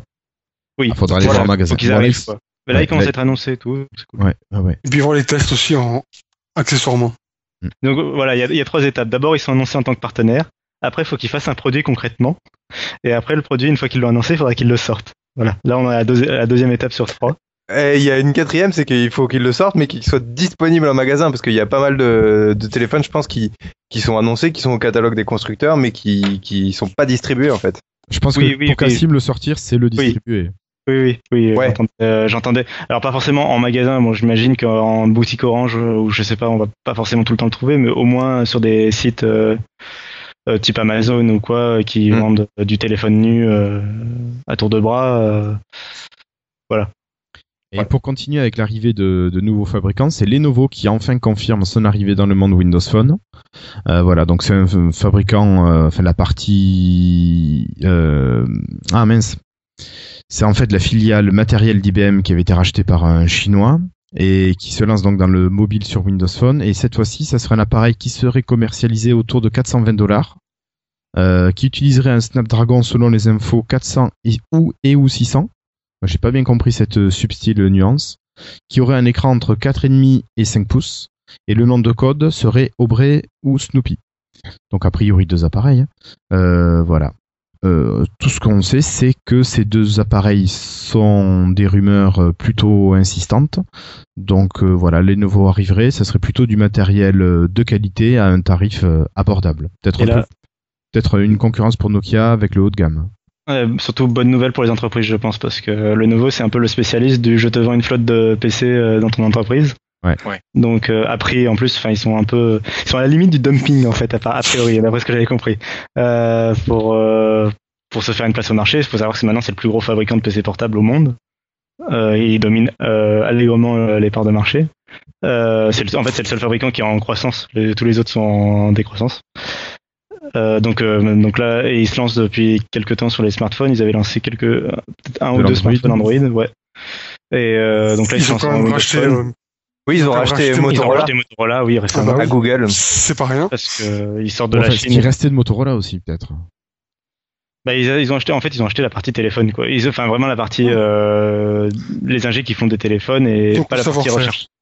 Voilà, ils ont pas, ils ont pas racheté la partie euh, recherche et développement euh, du futur. ça, c'est Google qui se les gardait, quoi. Euh, mais partons de la partie vraiment concrète du, du, des, des ingénieurs qui sortent un téléphone l'an prochain. Euh, ça, ils l'ont bien racheté. Euh, et c'est probablement pour s'attaquer à l'étranger parce que pour le moment, pour les téléphones, ils étaient restés euh, en Asie. Euh, donc, euh, donc voilà, ils avaient déjà été annoncés comme partenaires, mais euh, pareil là, il faut qu'il faudrait qu'ils lancent un téléphone. Moi, j'en attends pas mal. Ça pourrait faire un, enfin, leur, téléphone sous Android, il est carré en aluminium, euh, bien joli. euh, donc, euh, donc moi, ça, m'intéresse. C'est comme Sony, euh, j'aime bien leur design. Bah, si le nouveau fait pour le smartphone ce qu'ils ont fait pour les portables euh, et tactile euh, sur Windows 8, euh, on peut s'attendre à quelque chose de super quand même. Oui, il faut savoir que c'est euh, après Microsoft, enfin, ou même en, en même temps que Microsoft, c'est la, la marque qui innove le plus sur euh, le, Ouais. le- qui a pris le plus en main le, le côté hybride euh, tablette et PC de, de, de, de Windows 8. hein. Un petit yogaphone. Loin devant, euh, enfin, en fait, c'est Asus- Lenovo et Microsoft, c'est les fabricants de tablettes euh, Windows 8 aujourd'hui, quoi, Euh, de tablettes en hybride, j'entends, Oui, Euh, avec la Yoga pour Lenovo. Ok. Eh ben écoutez, je propose à Christophe de continuer dans le matériel. Ouais, toujours. euh, maintenant, on va revenir un petit peu sur euh, Nokia. Euh, pour la sortie du 630, alors pour la première fois, on voit des Windows Phone en fait sur le Microsoft Store. On n'a toujours pas de trace du 635, euh, mais le, le 630, euh, c'est la première version en dual SIM. Ça, ça peut être très très intéressant. Donc, il va être disponible en quatre couleurs le blanc, le noir, le jaune, le vert, pardon, en cinq couleurs et l'orange pour euh, 600, euh, pour 169 euros seulement, je pourrais dire. Euh, alors notez que j'ai lu ça cet après-midi de nos amis et néanmoins confrères euh, euh, de Nokians, euh, Julie, qui a qui a ajouté que la Fnac, elle le propose euh, avec un, enfin la Fnac propose le 630 et en plus on sort avec un Nokia 220. Ça peut être intéressant. Donc le Nokia 220, ça reste euh, un petit téléphone, on peut dire un smartphone, je sais pas trop. Euh, donc c'est en Feature plus. phone. Un- un- comment tu me dis? Feature Un phone. feature phone. Super.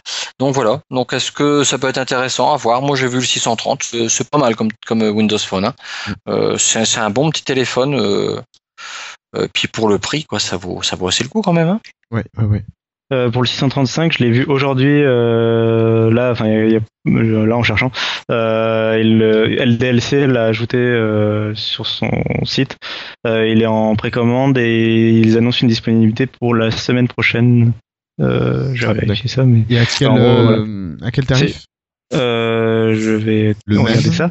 Euh, je crois que c'est le même. Euh, et c'est la version, euh, pour rappeler, donc le 630 qui est en stock là, c'est la version euh, double SIM 3G+. Et donc le 635 euh, qui arrive chez LDLC à 189 euros, donc euh, 10 euros de plus. 20 Ah, 20 euros de plus. pour la Euh, 4G. oui, en fait, il est à 179 euros le 630. Donc, euh, en gros, LDLC, ça fait 10 euros de marge de plus que le prix annoncé par Nokia. Euh, et donc, euh, le 635 est encore 10 euros de plus à 189 euros. Euh, annoncé sous 7 jours. Et donc, c'est la version 4G. Une mono SIM, mais 4G. Ça fait vraiment pas beaucoup de différence parfois pour deux téléphones euh, qui sont assez différents. Quoi. Le, le- les, les marges de la différence de prix, elle est plus énorme. Ah non. Le 635, il est aussi dual SIM. Non, euh, non. Et il mono est que mono SIM. Donc tu vois, là, là, il y a un choix vraiment à faire. Euh, D'abord, la disponibilité dans les pays, il faudra voir, mais il y a vraiment un choix. La 4G, en France, à mon avis, sera 635, que le 630. Le dual SIM en France, bon, pff, Euh, ça grimpe énormément. des- C'est qui qui nous parlait des problèmes de 4G aussi Que Euh. il ne prenait pas toutes les gammes de fréquences 4G Patrick, Euh, je sais plus. Je... Oui. Ah, moi, je, euh, oui, en tout cas, oui. Enfin, on en a euh, parlé au- à l'épisode oui, euh, Oui, il, était compatible avec euh, euh, une seule fréquence sur les trois. Et fréquences. Orange et Free et il n'était pas compatible avec les réseaux Bouygues et SFR. Ouais, tout à fait. De Donc, mémoire. là, faut faire un peu attention. euh. Ouais. un, un peu attention sur ça. Bah du coup, euh, je pense qu'en fait, tout simplement, euh, l'un sera proposé chez certains opérateurs et l'autre euh, chez les autres. Donc euh, en gros, celui avec lequel il est compatible en 4G, à mon avis, il sera donc c'est Orange et Free, il sera proposé chez Orange et Free, et la version Dual SIM sera proposée chez SFR par exemple et Bouygues.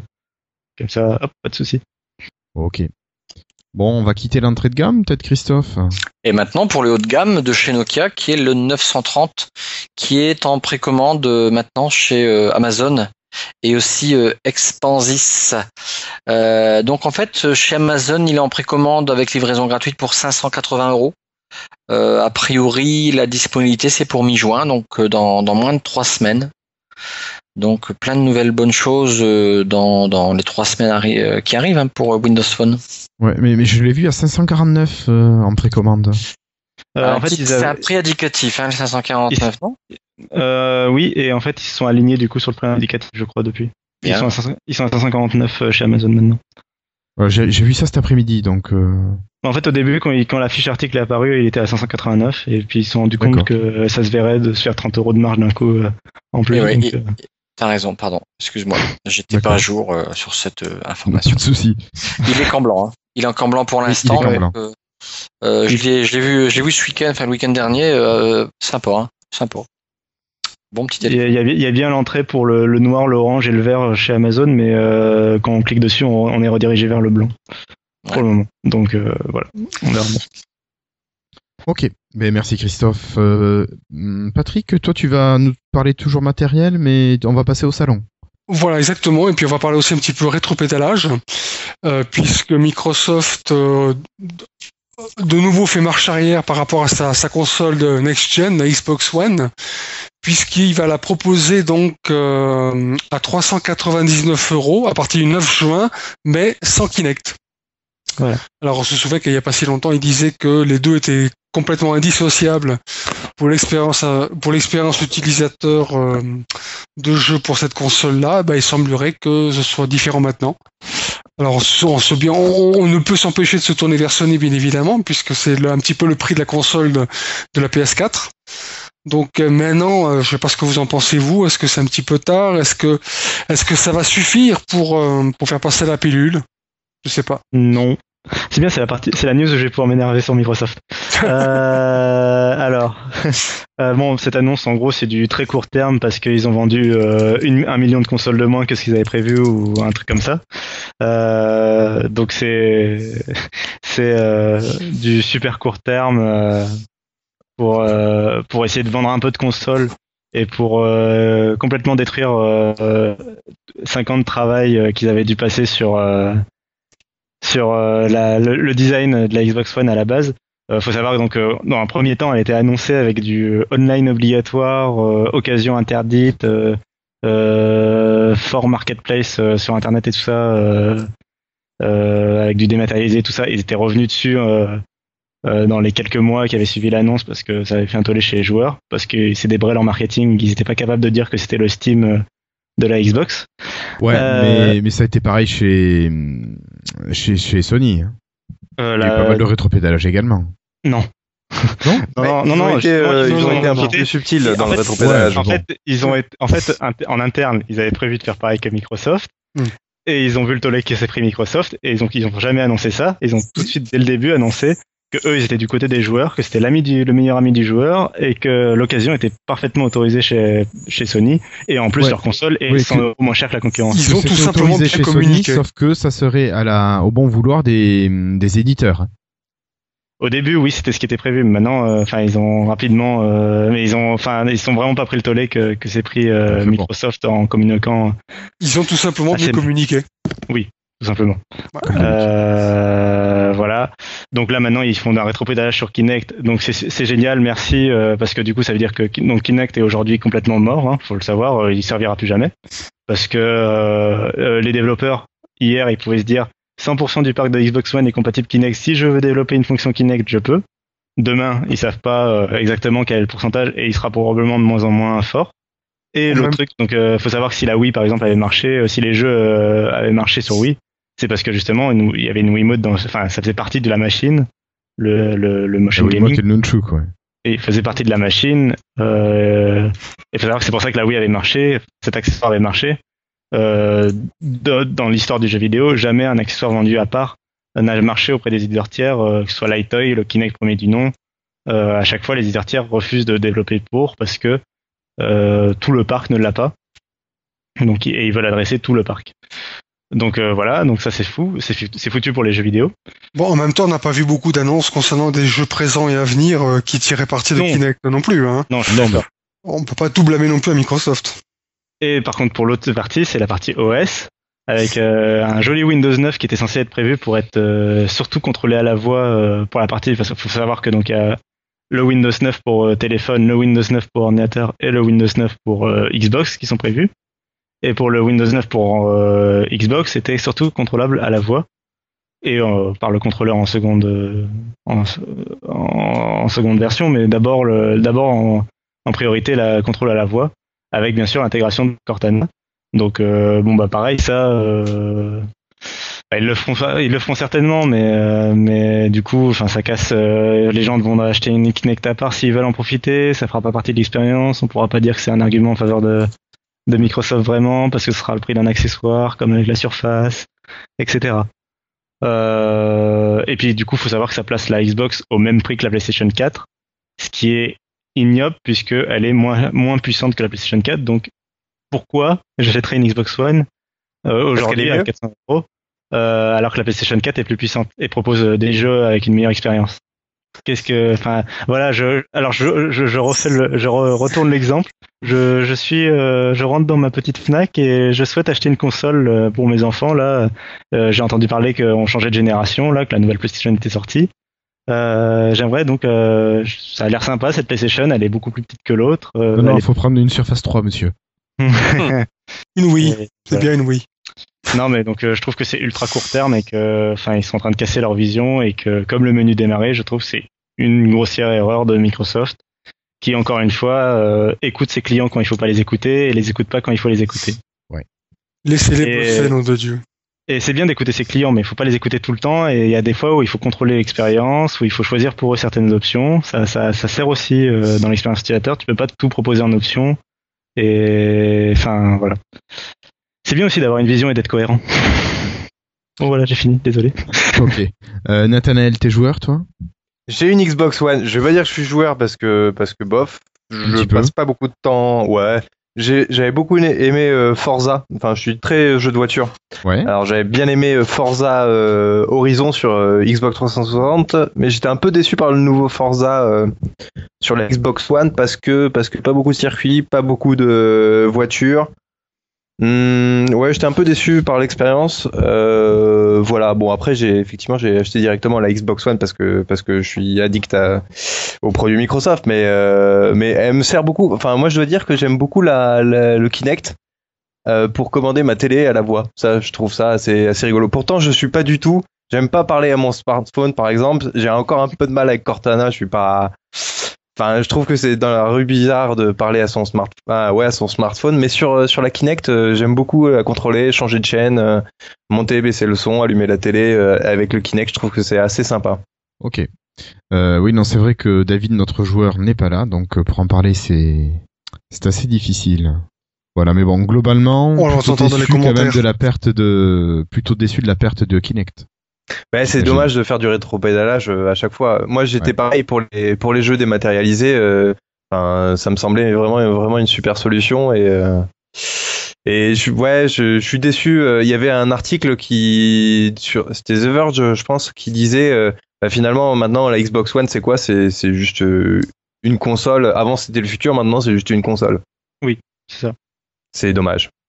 Ok, bah écoute, euh, je vous propose de, de continuer à parler de Xbox, euh, mais de laisser Cassim nous parler peut-être de, de live. Ouais, bah alors justement, on va encore parler de la, la mauvaise communication de Microsoft parce que, en fait, dans un seul article sur le site de Xbox, ils ont annoncé d'abord, enfin, dans, dans, le- dans l'article, ils ont annoncé que dans le premier paragraphe de justement cette nouvelle Xbox à 400 euros sans, Kinect, et en deuxième paragraphe, ils ont fait euh, une annonce qui est du coup complètement passée inaperçue, bien évidemment. Euh, donc c'est euh, la fin de l'abonnement Xbox Live Gold pour les applications euh, Xbox One et Xbox 360. Donc fallait savoir, faut savoir que euh, l'abonnement Xbox Live Gold qui à la base servait à jouer en ligne était nécessaire sur Xbox One et Xbox 360 pour accéder à des applications comme Internet Explorer, Skype, OneDrive, OneGuide ou Twitch ou Netflix par exemple pour les plus connus. Et donc il donc ces applications là ne ne demanderont plus maintenant d'abonnement euh, Xbox Live Gold. Bon, c'était un c'était un moindre problème parce qu'il y a énormément de, de joueurs euh, qui ont l'abonnement parce que justement pour jouer en ligne et euh, parce que ça offre aussi d'autres trucs comme euh, des jeux gratuits etc. Euh, mais euh, enfin, c'était quand même une hérésie de devoir payer un abonnement, en- de devoir se dire qu'il faut payer un abonnement pour accéder à quelque chose comme Internet Explorer ou Skype sur une machine Microsoft. C'était, enfin, euh, c'est aussi probable que ça prépare l'arrivée euh, du store euh, pour les développeurs euh, Indépendant. parce qu'on se dit que par exemple, si un VLC ou un XBMC arrive un jour sur le store de la Xbox One, c'était compliqué. euh, en théorie, c'était Microsoft qui devait décider si l'application devait nécessiter un abonnement ou non. On les voyait mal décider au cas par cas, c'était un peu bizarre. Là, euh, ça règle le problème définitivement. euh, plus rien ne demandera euh, une application. Donc euh, la liste complète, c'est Machinima, Twitch, Upload, Popul- Netflix, GoPro, Red Bull, HBO Go et d'autres applications de, sport et de télé, euh, NFL, NBA Games, NHL Game Center, ce genre de choses. Bon, c'est des trucs très, très américains. De toute façon, la, Xbox One est très américano-centrée euh, parce que c'est là qu'ils qu'ils ont le, leur plus gros marché. De toute façon, là, les États-Unis sont le plus gros marché de jeux vidéo au monde. Euh, donc voilà, donc euh, pour la France, euh, ce qui nous intéresse le plus, c'est Twitch, euh, Explorer, SkyDrive, OneDrive, OneGuide et euh, Netflix, puisque Netflix arrivera bientôt en fin Un d'année. jour, peut-être. En fin d'année, c'est confirmé. Ouais, mais il faut voir le catalogue qu'ils pourront avoir et Ah, proposer. exactement. On sait pas ce toujours qu'il y un aura. problème. Toujours est-il que ça arrivera.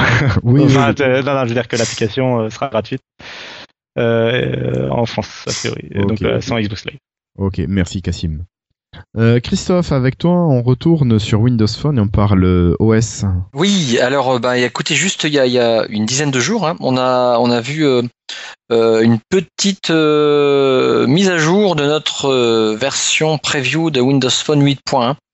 Donc, je trouve que ça a été une surprise quand même, sauf pour ceux qui en étaient avertis. Ils sont deux. Donc, qu'est-ce qu'il y a dans cette mise à jour? Bah, En fait, à mon avis, enfin, c'est pas mon avis, que de la correction de bugs. Euh, et forcément, ça découle que bah, certains ont été surpris de retrouver un petit peu de batterie. Oui. Euh, bah oui, oui, forcément, le bug fait que bah, tu peux perdre de, de l'autonomie sur, sur, ton, sur ton téléphone. Je suis parvenu au niveau d'avant W8.1, mais... Mais bientôt, peut-être. Bah, déjà, c'est quand même mieux. C'est quand même Ouais. sacrément mieux. Alors, euh, je, je, je me suis laissé dire que c'était peut-être pas anodin que cette mise à jour arrive par rapport à la sortie, par exemple, du Nokia euh, 635. Euh, 635 qui possède le 8.1 par défaut. Le 630 aussi, pardon. Euh, il a la, il a en 8 points. Quelque part, c'est une 8 points euh, preview, on pourrait dire, hein, parce qu'elle Oui. n'est pas sortie, elle n'est pas terminée, elle- n'est pas finalisée. Mais, euh, ouais, normalement. Mais euh, je crois qu'elle n'est pas encore tout à fait finalisée. hein. Euh, mais bon, bon, ces deux-là, ils ont quand même la, surcouche Cyan qui est spécifique. Euh, donc, est-ce que, enfin, moi, je pense que c'est pour ça qu'elle est sortie. Je vois pas sinon la, raison, à moins que Nathaniel, tu eu des informations top secrètes que tu as le droit de divulguer. Ah bah si elles sont trop secrètes, j'ai pas le droit de les divulguer. Mais c'est On sait pas. on n'a pas d'auditeur de toute façon, donc tu peux y aller. Euh, non, non, j'ai- pas eu d'infos là-dessus. euh, non, mais enfin, moi, moi, ça me choque pas que ils ont fait la même chose pour Windows 8 et Windows euh, 8.1. euh, Oui.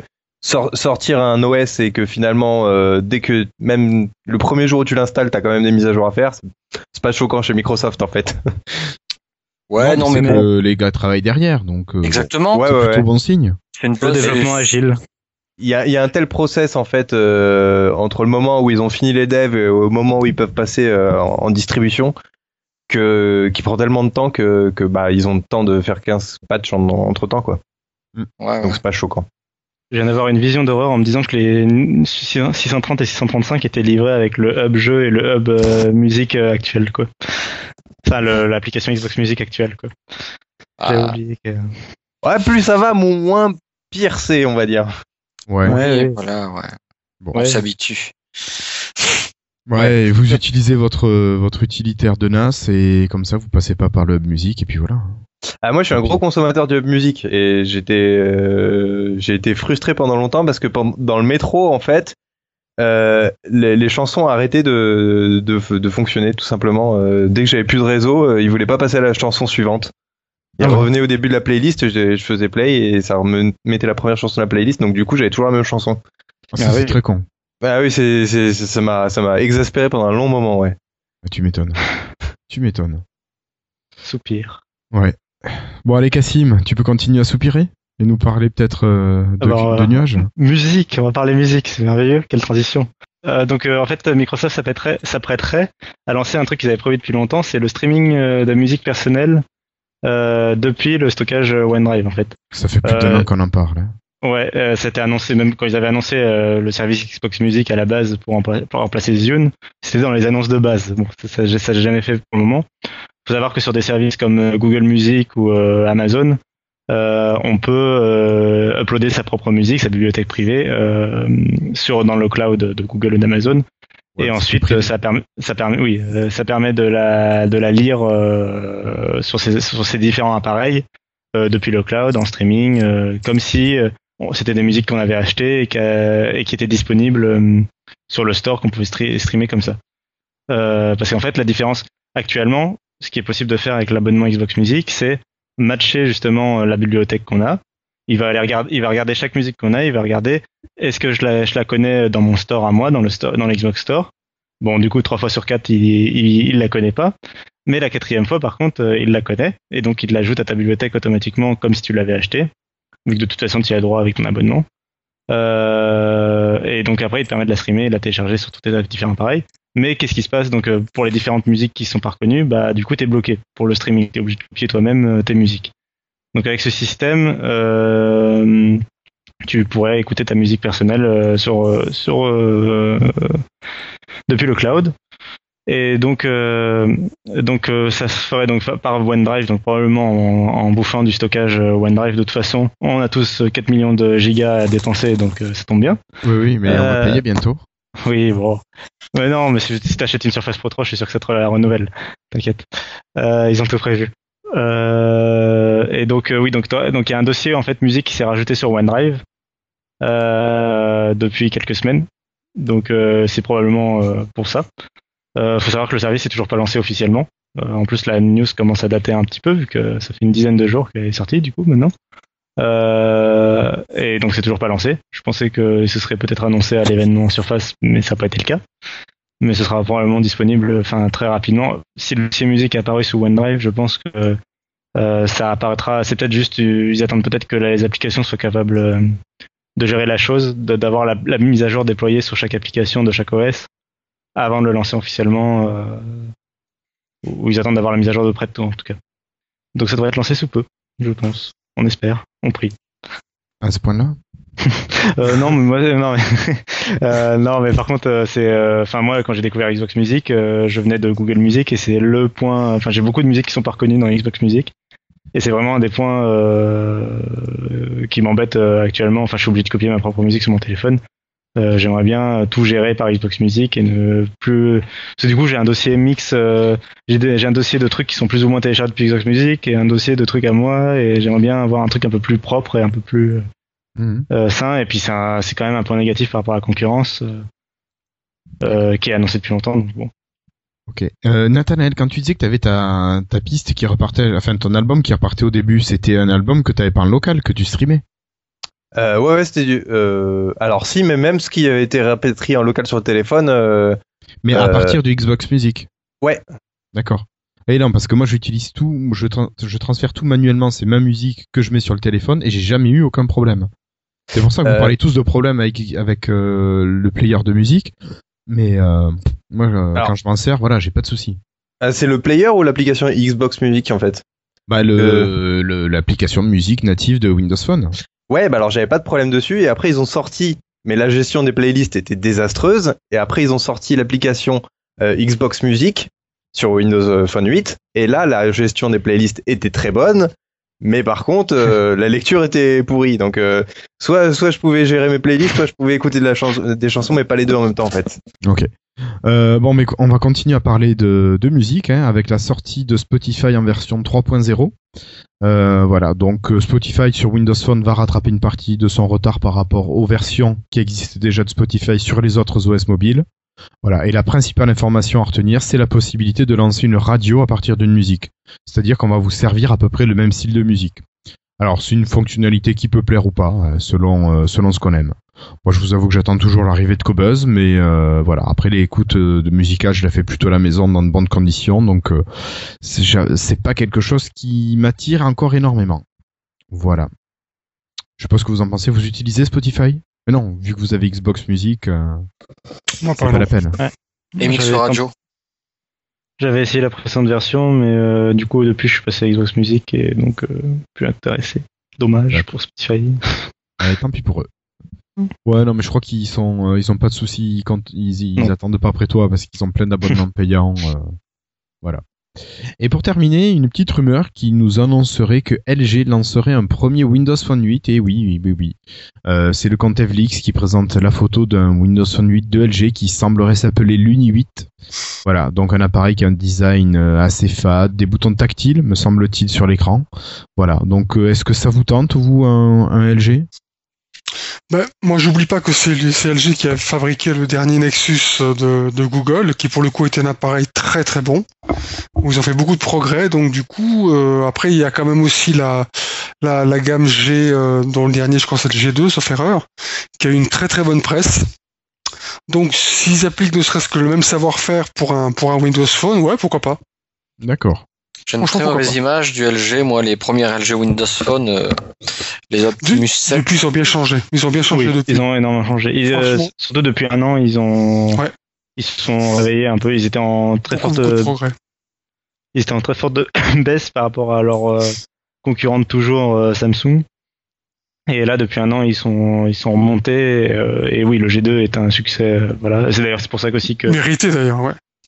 C'est pour ça aussi qu'ils construisent le Nexus, euh, enfin qu'ils sont choisis par Google pour construire le Nexus, euh, c'est parce que, enfin voilà, ils ont, ils ont un savoir-faire, euh, un nouveau savoir-faire un peu en matière de fabrication de téléphones. Surtout, ils sont très bons pour faire des téléphones avec une marge très fine au bord de l'écran. Le LG G2 par exemple est quasi borderless parce qu'il a les, les touches power et volume sont situées à l'arrière du téléphone. Et euh, ça fait qu'en fait ils ont gagné de la marge sur les bords et euh, il est quasi borderless sur les côtés. Quoi. Ouais. Euh, Donc ils sont bons là-dessus. C'est c'est c'est un truc qu'on n'a pas che- sur Windows, enfin qu'on n'a pas trop sur Windows Phone pour le moment. On a des Lumia qui sont très jolis mais avec des bords assez gros. Euh, donc et justement avec des designs assez euh, spéciaux. Euh, on n'a pas trop le, le, le, le, Galaxy S lambda, un peu un peu l'image de base du, du smartphone. euh. Vous savez quand, quand un développeur doit utiliser une image de base de smartphone et qui choisit, euh, enfin, le dessin est un, c'est juste un carré euh, avec euh, un écran quoi. Ah, le 820, c'est un peu comme ça? Mm, Non, il a. mm, Je, je sais pas. Enfin, pour moi, le, le- le smartphone vraiment euh, neutre, c'est le, le- un Galaxy S2, un, un Nexus ou un ou un iPhone de l'é- l'époque 3G. Et ça, c'est un téléphone complètement neutre pour moi en termes de design, hein, complètement fat quoi. Euh, et bon, je pense qu'il en faut aussi quoi. Enfin, il y en a qui n'ont pas envie d'un téléphone aux couleurs euh, complètement pétant. Oui, oui. Bon, après, Nokia fait pas que du que de la couleur, il y a du noir aussi. C'est juste. Voilà, voilà. Euh, Oui, oui. bon, bah, écoutez, à moins que vous ayez quelque chose à rajouter? Non. Non. Bah, je vous propose de passer à la partie test.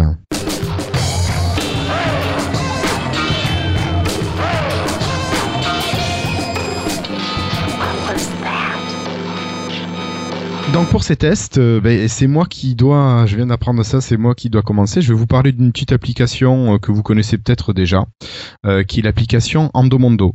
Alors pour ceux qui font du sport, euh, de grands sportifs ou juste de petits sportifs qui ont envie de savoir par là où ils passent ou ben, combien de calories ils ont brûlé par exemple, moi j'utilise l'application Endomondo qui est très sympa, qui a été mise à jour il y a un, un mois ou deux, qui a vraiment changé complètement de version, donc on a vraiment une grosse mue au niveau de l'interface. Euh, bah, c'est une application qui vous permet donc de manière très simple de choisir le sport que vous pratiquez. Euh, soit de la lancer en temps réel et par exemple si vous faites de la marche, de la course, elle va vous faire euh, tracker GPS, elle va vous calculer les, vitesses moyennes, elle va vous annoncer vos temps au kilomètre, elle va bien sûr vous calculer le nombre de calories consommées euh, après avoir rentré votre taille, votre poids, votre âge, ce genre de choses. Euh, voilà, vous pouvez retrouver un historique de toutes vos pratiques qui peut bah, vous permettre de faire le point sur ce que vous avez fait, ce qui vous reste à faire. Euh, vous avez la possibilité de partager avec des amis qui utilisent le même euh, le même logiciel, donc Endomando.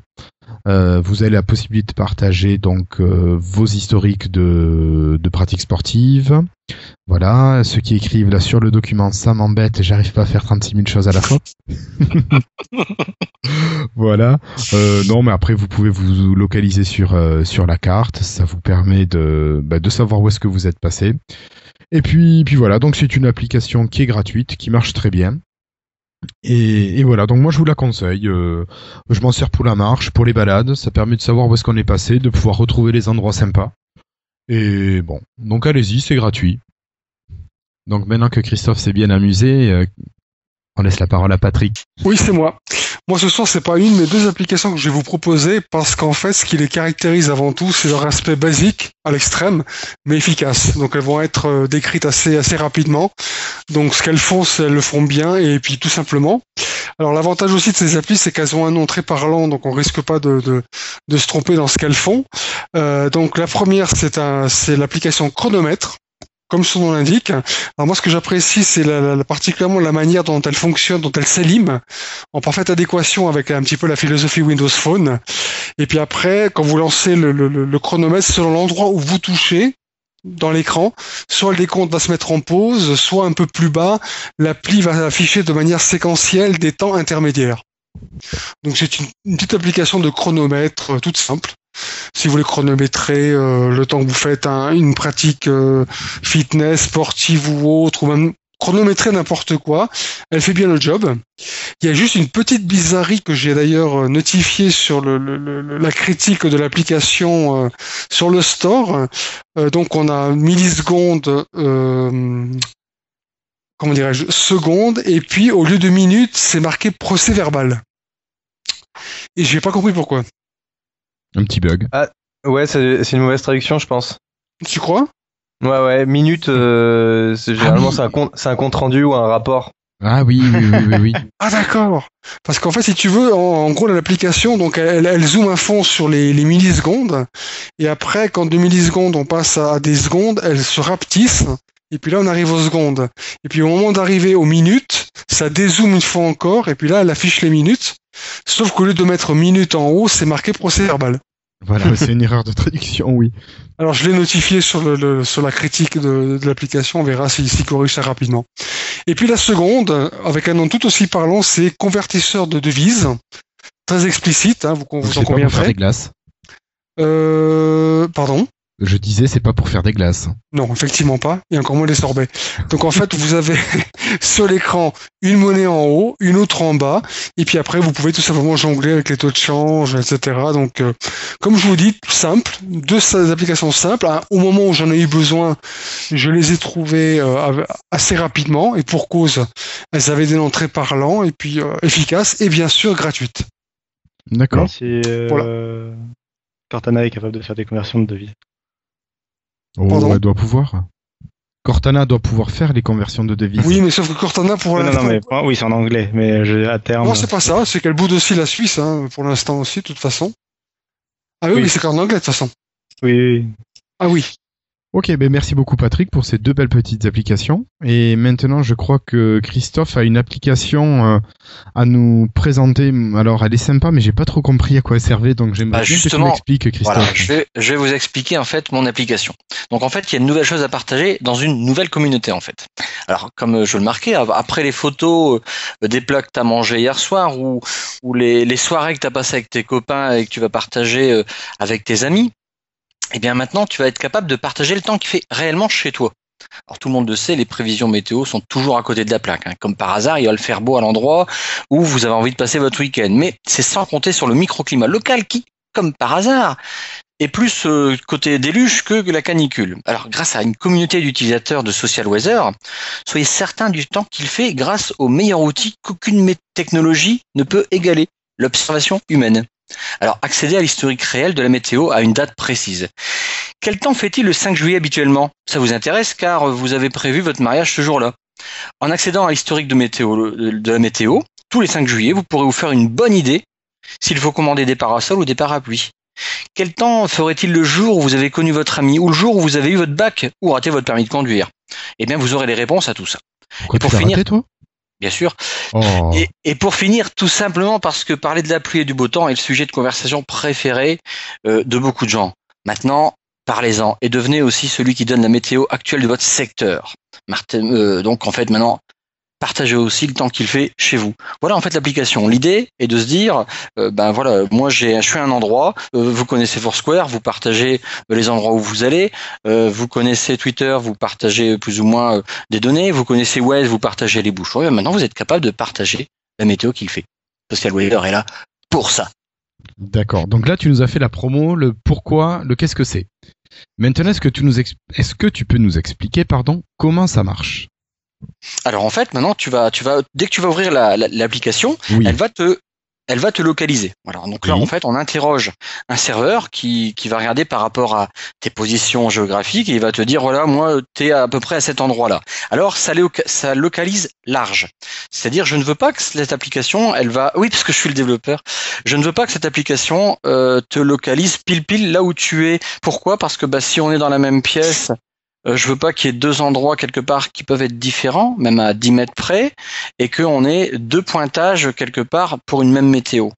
Donc en fait, je, je prends en fait à peu près euh, facilement un kilomètre euh, pour l'instant. hein. Je suis encore en, en pleine réflexion là-dessus. Je te propose une météo que je reçois d'un serveur Oui. auquel je me suis abonné. Toi, tu peux dire non, c'est pas ce qui se passe. Non, en fait, il pleut pas là. hein. Oui, Désolé, parce les que hi- hier, j'ai lancé, il me disait qu'il faisait beau, mais moi, il pleuvait. Voilà. Et ben, en fait, elle est- et l'appli que j'utilise est assez pourrie en plus. et ben ça m'arrange. Et donc euh, toi, tu dis bah non, en fait, il fait pas ce temps-là. Je suis pas tout à fait d'accord. Je, je mets, je suis, je suis, je dis pas je suis d'accord, je dis pas d'accord. donc là, non, je suis pas d'accord avec ce que j'ai. Donc là, moi, je te propose, Je clique pas d'accord. voilà, je te propose euh, 12 temps qui peut faire là où tu te trouves. Donc là, tu vas checker en disant, bah, en fait, non, il fait plus nuageux, moins nuageux, etc. Peu importe. Et puis, tu as un beau slide, super joli d'ailleurs, qui va, où tu vas pouvoir, alors j'ai un peu trop rendu le truc précis, mais bon, c'était, euh, pourquoi pas, je peux le, le rendre moins précis que ça, c'est tu peux donner une température. Alors, je pourrais peut-être, j'avais pensé peut-être à un ressenti, ce qui est un peu différent. Pourquoi pas? Je suis en pleine évolution, de toute façon, Ouais, mais sur, alors, sur moi, cette application. j'ai un petit, un petit truc à te reprocher par rapport à ça, c'est qu'on est limité. Par exemple, là, je suis limité entre 7,4 degrés et 20,6 degrés.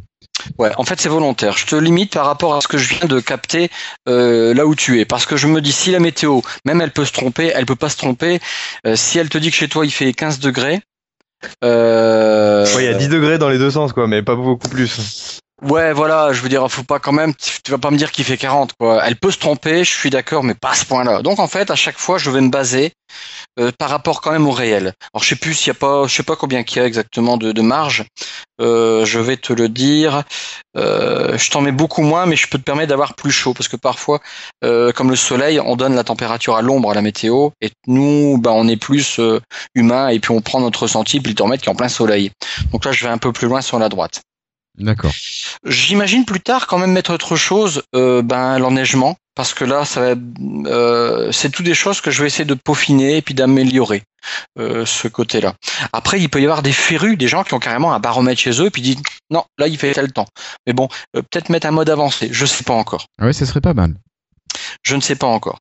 Euh, une fois que tu as ça, bah, c'est tout. La météo est envoyée sur mon serveur. À partir, à partir de là, moi, je vais brasser plein de choses. Donc, tu vas avoir un deuxième panneau où tu vas avoir une carte. Euh, il y a une publicité, ouais, l'application est gratuite et puis euh, comme j'ai déjà des milliards de d'utilisateurs, euh. Allez, même pas peur. Même pas peur. Donc après voilà, donc là il y a une carte où en fait je vais te t'indiquer puis l'endroit où tu es, mais en étant très très large, hein, à 800 km près, T'indiquer me les autres. hier et aujourd'hui, il me propose rien en fait. Ouais, ouais, ouais. Euh, normalement, il y a une carte qui s'affiche, mais euh, il faut encore que je règle. ouais. Ouais, faut encore que je règle pas mal en fait tout ce qui va être conservation des données en local. Actuellement, je le fais pas, c'est un tort. Euh, ce qui fait que quand j'ai pas beaucoup de réseau, je devrais quand même pouvoir t'afficher ce qu'il y a eu, euh, ce qu'il y avait précédemment. Enfin, il faut encore que je réfléchisse vraiment à ce, à ce côté-là. D'accord. Euh, une fois que tu as, tu as cette carte, donc tu auras les petits, les petits points de météo qui vont, qui vont apparaître. Oui. Euh, là, si tu les as pas, bah écoute, referme. je les ai, je les ai, je, je suis passé sur une autre page et je suis revenu. Ouais, ouais. Et là, en fait, en cliquant sur les icônes, euh, les icônes de la météo, tu vas en fait consulter, pour l'instant, l'évolution de la température depuis 30 jours. D'accord. Si toutefois je les ai eus. Faut dire que ça fait un peu plus d'un mois que je ne fais. J'ai l'application, euh, elle n'existait pas, mais je commençais à mémoriser beaucoup de data en fait. J'avais, je m'étais fait un background qui euh, qui prenait des points ici et là. Euh, donc en fait, on pour j'imagine peut-être aussi euh, bah, voir un peu la pression atmosphérique aussi, avoir plusieurs choix de de graphes si tu veux. Ok, ouais. Donc ouais, pour l'instant, il y a aujourd'hui, il y a hier, ça c'est assez, nouveau. Euh, bah, J'imagine peut-être de voir autre chose à un instant T, hein, donc c'est effectivement ce n'est pas fini. On a une troisième euh, page pivot qui va m'indiquer bah, tous ceux qui ont partagé une météo à un instant T. Euh, donc là c'est du c'est pas c'est ce qui vient de se passer. Donc euh, on va avoir l'avatar puisque euh, de la personne, le lieu où ça a été checké, euh, l'icône représentant la météo et la température. On peut cliquer sur ces sur ces euh, endroits pour euh, regarder leurs fiches en fait, qui ils sont. D'accord. Euh, il va y avoir des, des points en fait à chaque euh, checking de météo. Il va y avoir des choses. Ce qui va arriver prochainement, c'est un like ou un dislike sur les personnes. Euh, et puis en fait un système de, de scoring en fait D'accord. dessus, euh, avec après un partage sur les réseaux sociaux, comme le fait Foursquare, quoi qu'il en soit. Le dernier euh, pivot, mais en fait là tu vas en fait personnaliser, c'est un peu le, le euh, tu mets ton avatar, tu mets ton nom, ton profil, tu as le paramétrage bien sûr de Fahrenheit et, de et de Celsius en, degrés. Euh, il va y avoir autre chose où tu pourras mettre tes lieux préférés. Euh, ça va arriver prochainement où tu vas dire moi je cette ville là et cette ville là ou alors euh, cette personne là cette, cette personne là des proches en fait Euh, entre guillemets des amis. Donc ça c'est ce qui arrive prochainement dans l'application. Voilà. D'accord. c'est une idée un peu folle. Euh, j'ai je suis parti au départ euh, bon de cette idée bien sûr mais euh, d'un graphisme. J'ai vraiment tout dessiné tout dessiné depuis un bout de temps et puis essayer de ré- réfléchir à l'application euh, euh, avant de développer mais avant avant bien avant hein. et puis après bon bah je l'ai fait à, à ce dernier hackathon. Euh, voilà Donc c'était l'occasion, ouais. Ok. Moi j'ai une question. Euh, c'est quoi le fond de carte que tu utilises? Quel service? Euh, c'est la carte normale euh, de Bing. Donc c'est Bing du coup. Et donc pas Here Maps par exemple. ou- Pourquoi pas Mais là, j'ai pris Bing. C'était pour savoir si c'était un choix. Enfin, s'il y avait un. Il n'y a pas de particulier. Non, non, non, non. Là, franchement, euh, euh, j'avais pas. Bah, c'était pas si. Alors, est-ce que après, il faudrait que je regarde si vraiment euh, Here est mieux en réponse Euh, Tu sais, quand tu fais euh, euh, les zooms et tout, parce que parfois j'ai des petites latences, je dois encore régler la taille des icônes. Enfin, des des des. Oui, Euh, oui, c'est ça, des icônes, Ouais, des Des- icônes, tout à fait. Ouais, ouais, ouais. Voilà. le non. soleil et tout ça. Non, mais en fait, il y a pas mal de, de réglages à faire, de, de et puis de réflexion encore. J'ai pas encore fini euh, tout ça. Euh, on va être 10 euh, dans un dans une sur la carte à avoir checké météo. Quelqu'un peut faire des conneries. Donc, faut que je règle ça euh, en système de bah, peut-être de. Oh, toi, toi, tu racontes des conneries. Tu sais, euh, il y a des badges qui arrivent. Ouais, Il y a ouais. vraiment tout un environnement là-dessus où, où, euh, où, euh, bon, enfin bref, voilà, ça m'amuse euh, quelque part à la faire. Je regrette que cette application-là n'ait eu aucun Succès. aucun, aucun succès euh, par certaines personnes. Donc euh, voilà quoi. Tant pis. Ils savent pas ce qui manque.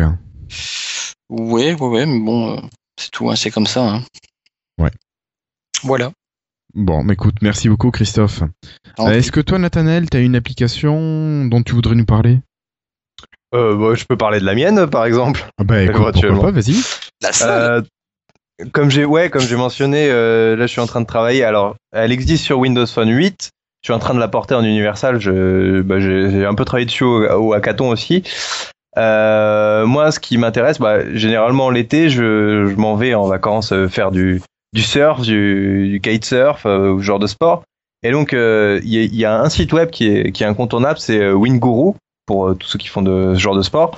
Et donc, qui donne les- des météos qui sont très très précises avec bah, la température de l'eau, la hauteur des vagues, la direction des vagues, la direction du vent, la force du vent, etc.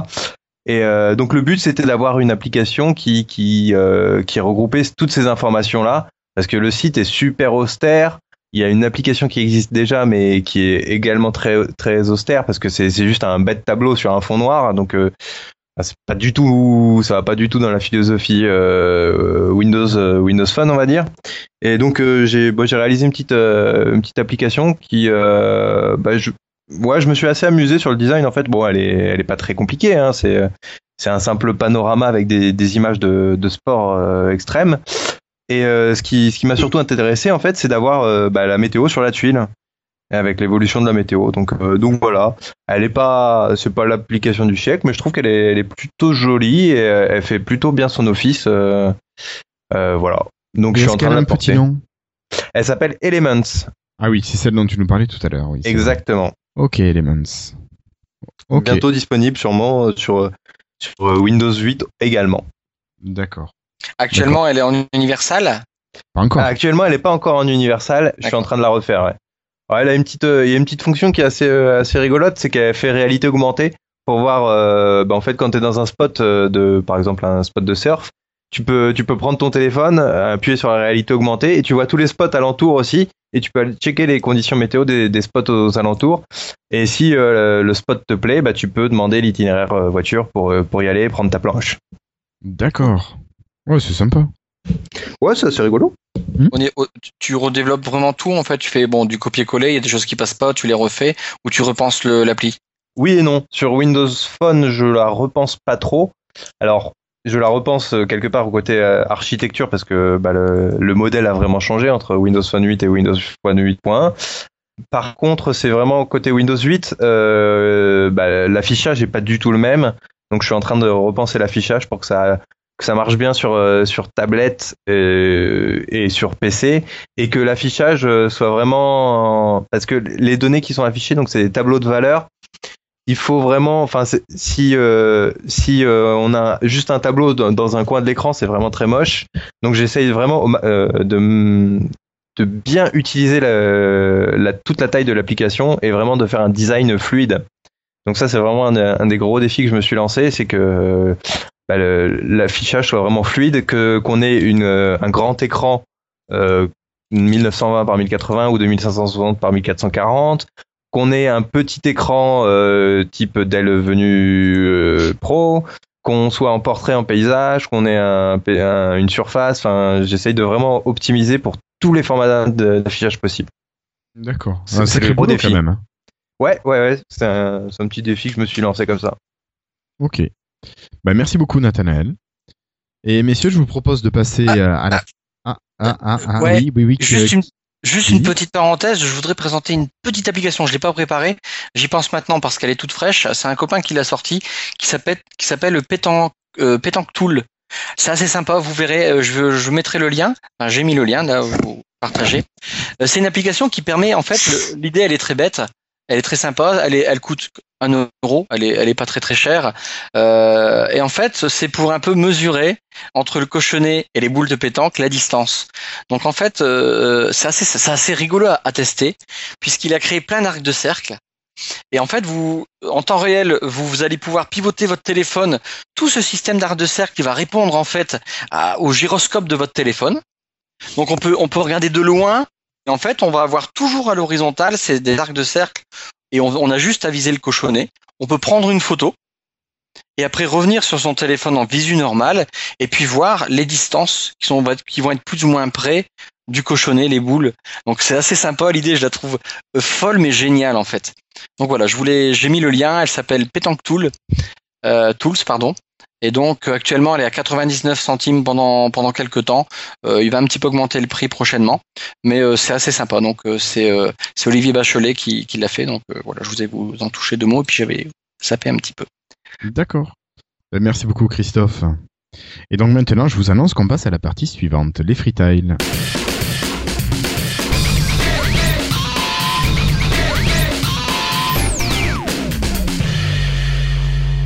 Et pour cette euh, partie suivante, euh, je, bah, je laisse la parole à Patrick. Je crois que t'as un coup de gueule.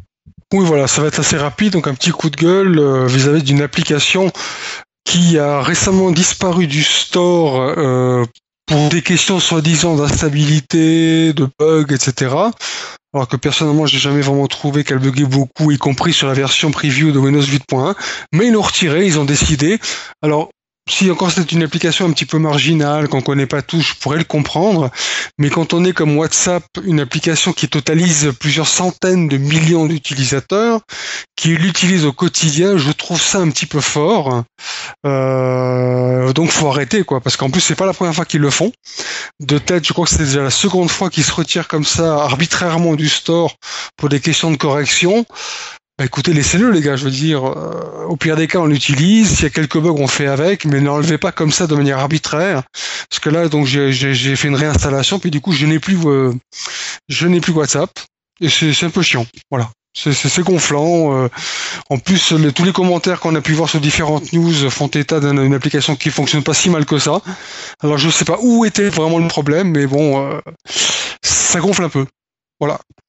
D'accord. Bah écoute, euh, merci Patrick. Et après ton coup de gueule, je pense qu'on va écouter Cassim. Ouais. Euh, donc j'ai parlé, moi j'ai parlé d'une série télé euh, assez connue qui s'appelle donc Battlestar Galactica. donc je parle de la série réimaginée. D'ailleurs, je sais pas de quand la date exactement. mais donc c'est la série donc assez récente, donc en quatre saisons. chaque saison de 20 épisodes environ. Euh, c'est une série, c'est un de space opéra euh, format à peu près 40-50 minutes par épisode. Donc série un peu sérieuse. Euh, et donc pour la petite histoire, donc enfin pour le scénario, un petit peu l'intrigue. donc des humains qui vivent sur 12 planètes différentes, les 12 colonies de Kobol. Et euh, donc ils sont euh, à peu près chaque planète est à peu près comme la Terre, donc ça fait en tout 120 euh, milliards à peu près d'êtres vivants, enfin d'êtres humains. Et en fait, ils ont créé une forme de vie artificielle, les Cylons, donc des robots, qui se sont rebellés contre eux. donc, en fait, bon, ils avaient disparu. Il y a eu une guerre. Et ils ont, suite à cette guerre, ils ont disparu. Et euh, là, ils réapparaissent en fait d'un seul coup et ils ont réussi à déjouer les défenses euh, humaines et ils font un holocauste nucléaire sur euh, les 12 planètes d'un coup. Et en fait, globalement, survit seulement le Battlestar Galactica, qui est le, vaisseau de guerre. en fait, les Galactica sont les vaisseaux de guerre les plus, enfin les pardon, les Battlestars sont les vaisseaux de guerre les plus gros de la flotte qui existe. plus quelques vaisseaux civils et un vaisseau politique, quoi. Euh, et en fait, donc, il passe de 120 milliards en quelques heures à 50 000 survivants. Et donc en fait, ils vont fuir euh, la, présence Cylon et ils vont essayer de trouver euh, la 13e colonie de Kobol, dont on a juste les récits dans certains livres. L'ancienne ministre de l'Éducation nationale qui est devenue présidente parce que aucun membre du gouvernement à part elle n'a survécu, croit en cette euh, légende et décide de chercher donc cette treizième planète qui s'appelle la Terre. Euh, et en fait, donc en fait, euh, partant de ça, en fait, cette série traite beaucoup de problèmes. en fait, en gros, pendant toute la série, ils se prennent merde sur merde parce qu'ils ont que 50 000 survivants et que donc après, il y a des il y a des problèmes d'eau, des problèmes de nourriture. Ils sont obligés de s'arrêter sur des planètes hostiles pour récolter ce qu'ils peuvent. Euh, etc. Et, euh, et, ça traite euh, du pouvoir politique justement contre le pouvoir militaire, puisque le Battlestar essaye de défendre la flotte malgré des fois des décisions politiques avec lesquelles ils sont pas d'accord. Donc ça traite de la vie des militaires du Battlestar et de la force politique. Donc il y a souvent un conflit entre les deux. ça parle aussi de religion. on en apprend plus sur les Cylons qui dont on apprend qu'ils ont réussi euh, dans leur évolution à avoir euh, une apparence humaine parfaite. Donc on ne sait pas dans la flotte, y a, et on sait que dans la flotte il y a des espions, des espions Cylon ayant forme humaine, donc n'importe quel personnage de la série peut être un Cylon. et on sait pas, et ils savent pas eux-mêmes. en fait, l'intrigue aussi repose sur le fait ne, ils ne savent pas forcément eux-mêmes qu'ils sont des Cylons. En fait, ils peuvent être en veille et euh, croire qu'ils sont humains jusqu'à ce qu'un programme s'active pour une occasion particulière. Euh, et donc il y a des questions du style, euh, par exemple, est-ce qu'on doit garantir le droit à l'avortement, même quand, on, quand, on a, quand on est en train de lutter pour, pour le, la, la survie de l'humanité. Quoi. Ce genre de questions est traité. D'accord. Et donc c'est c'est juste une série complètement géniale euh, avec des effets super, euh, une super réalisation et euh, une super musique. Et donc je la conseille à tout le monde. Et ce sera un peu un lifetime, un freestyle en, en deux parties euh, avec la semaine prochaine où je parlerai d'un jeu vidéo qui se passe dans l'espace. D'accord. Merci Cassim. Et pour terminer, moi je vais vous parler euh, de choses beaucoup plus terre à terre, hein, euh, de diagnostic numérique des logements. Je sais pas ceux qui sont propriétaires ou qui euh, ont été dans les, achats-ventes de maisons.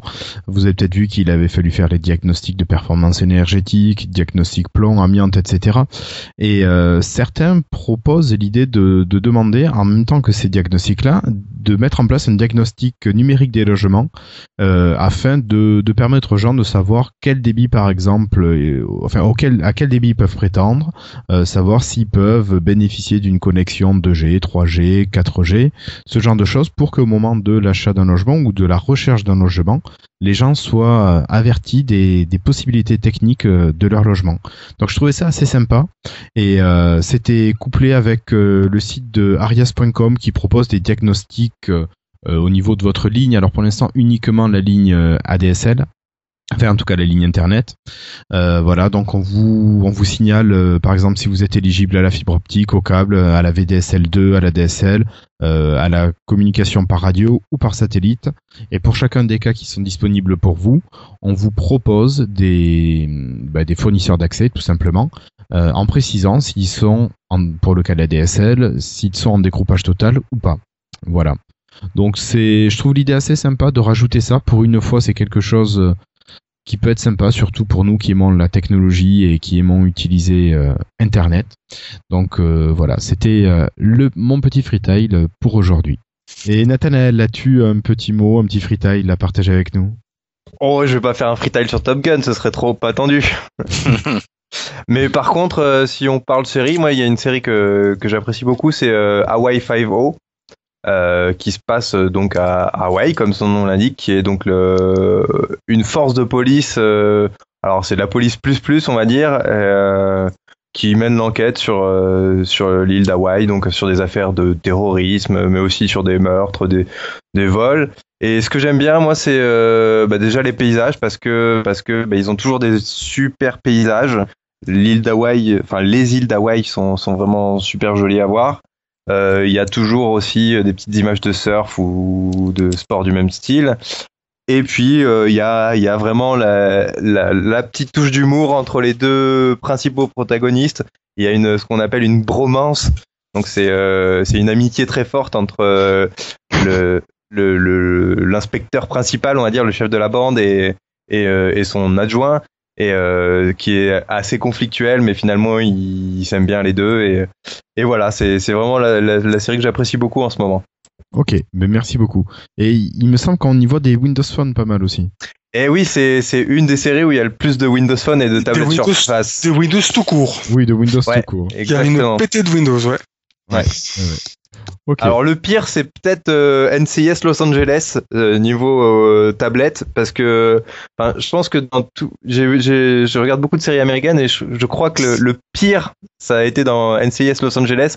À un épisode, ils ont vraiment fait le, le pompon parce que euh, si je me souviens bien, c'était un épisode sur le terrorisme. Et donc, ils montraient que qu'il y avait un terroriste qui faisait sa comptabilité sur Surface. Et donc, euh, il y a un des enquêteurs qui disait euh, quoi tu fais ta comptabilité sur Surface et l'autre disait ah mais oui mais il y a une application pour tout Oh mon dieu. Quoi. Ah ouais, ensuite euh, ensuite il y a un des détectives qui s'est pris en photo avec son Windows Phone et euh, Ouais. qui l'a posté sur Instagram et, euh, et donc euh, le, le- le chef l'a engueulé et il a dit ouais mais maintenant il y a Instagram sur Windows Phone enfin voilà c'est- Oh. l'épisode là il était vraiment mythique et il m'a beaucoup beaucoup fait rire D'accord. Oh, le placement produit, quoi. Ah ouais, c'était un peu abusé là.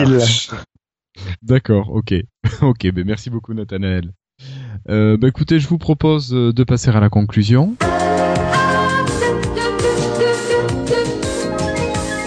Et bon, les remerciements, donc euh, ben, remerciements à ceux qui nous ont euh, laissé des messages sur sur le blog. Ben, merci à Jtex92 qui a encore laissé un petit message. Merci à Popito qui après avoir été invité dans l'épisode, si je dis pas de bêtises, numéro 43 est revenu euh, pour nous laisser un petit message. Merci Alex qui a rajouté, Alex d'Envie qui a rajouté quelques quelques liens par rapport à ce dont il avait parlé. Voilà. Euh, ben, je pense qu'on a fait le tour à peu près, messieurs.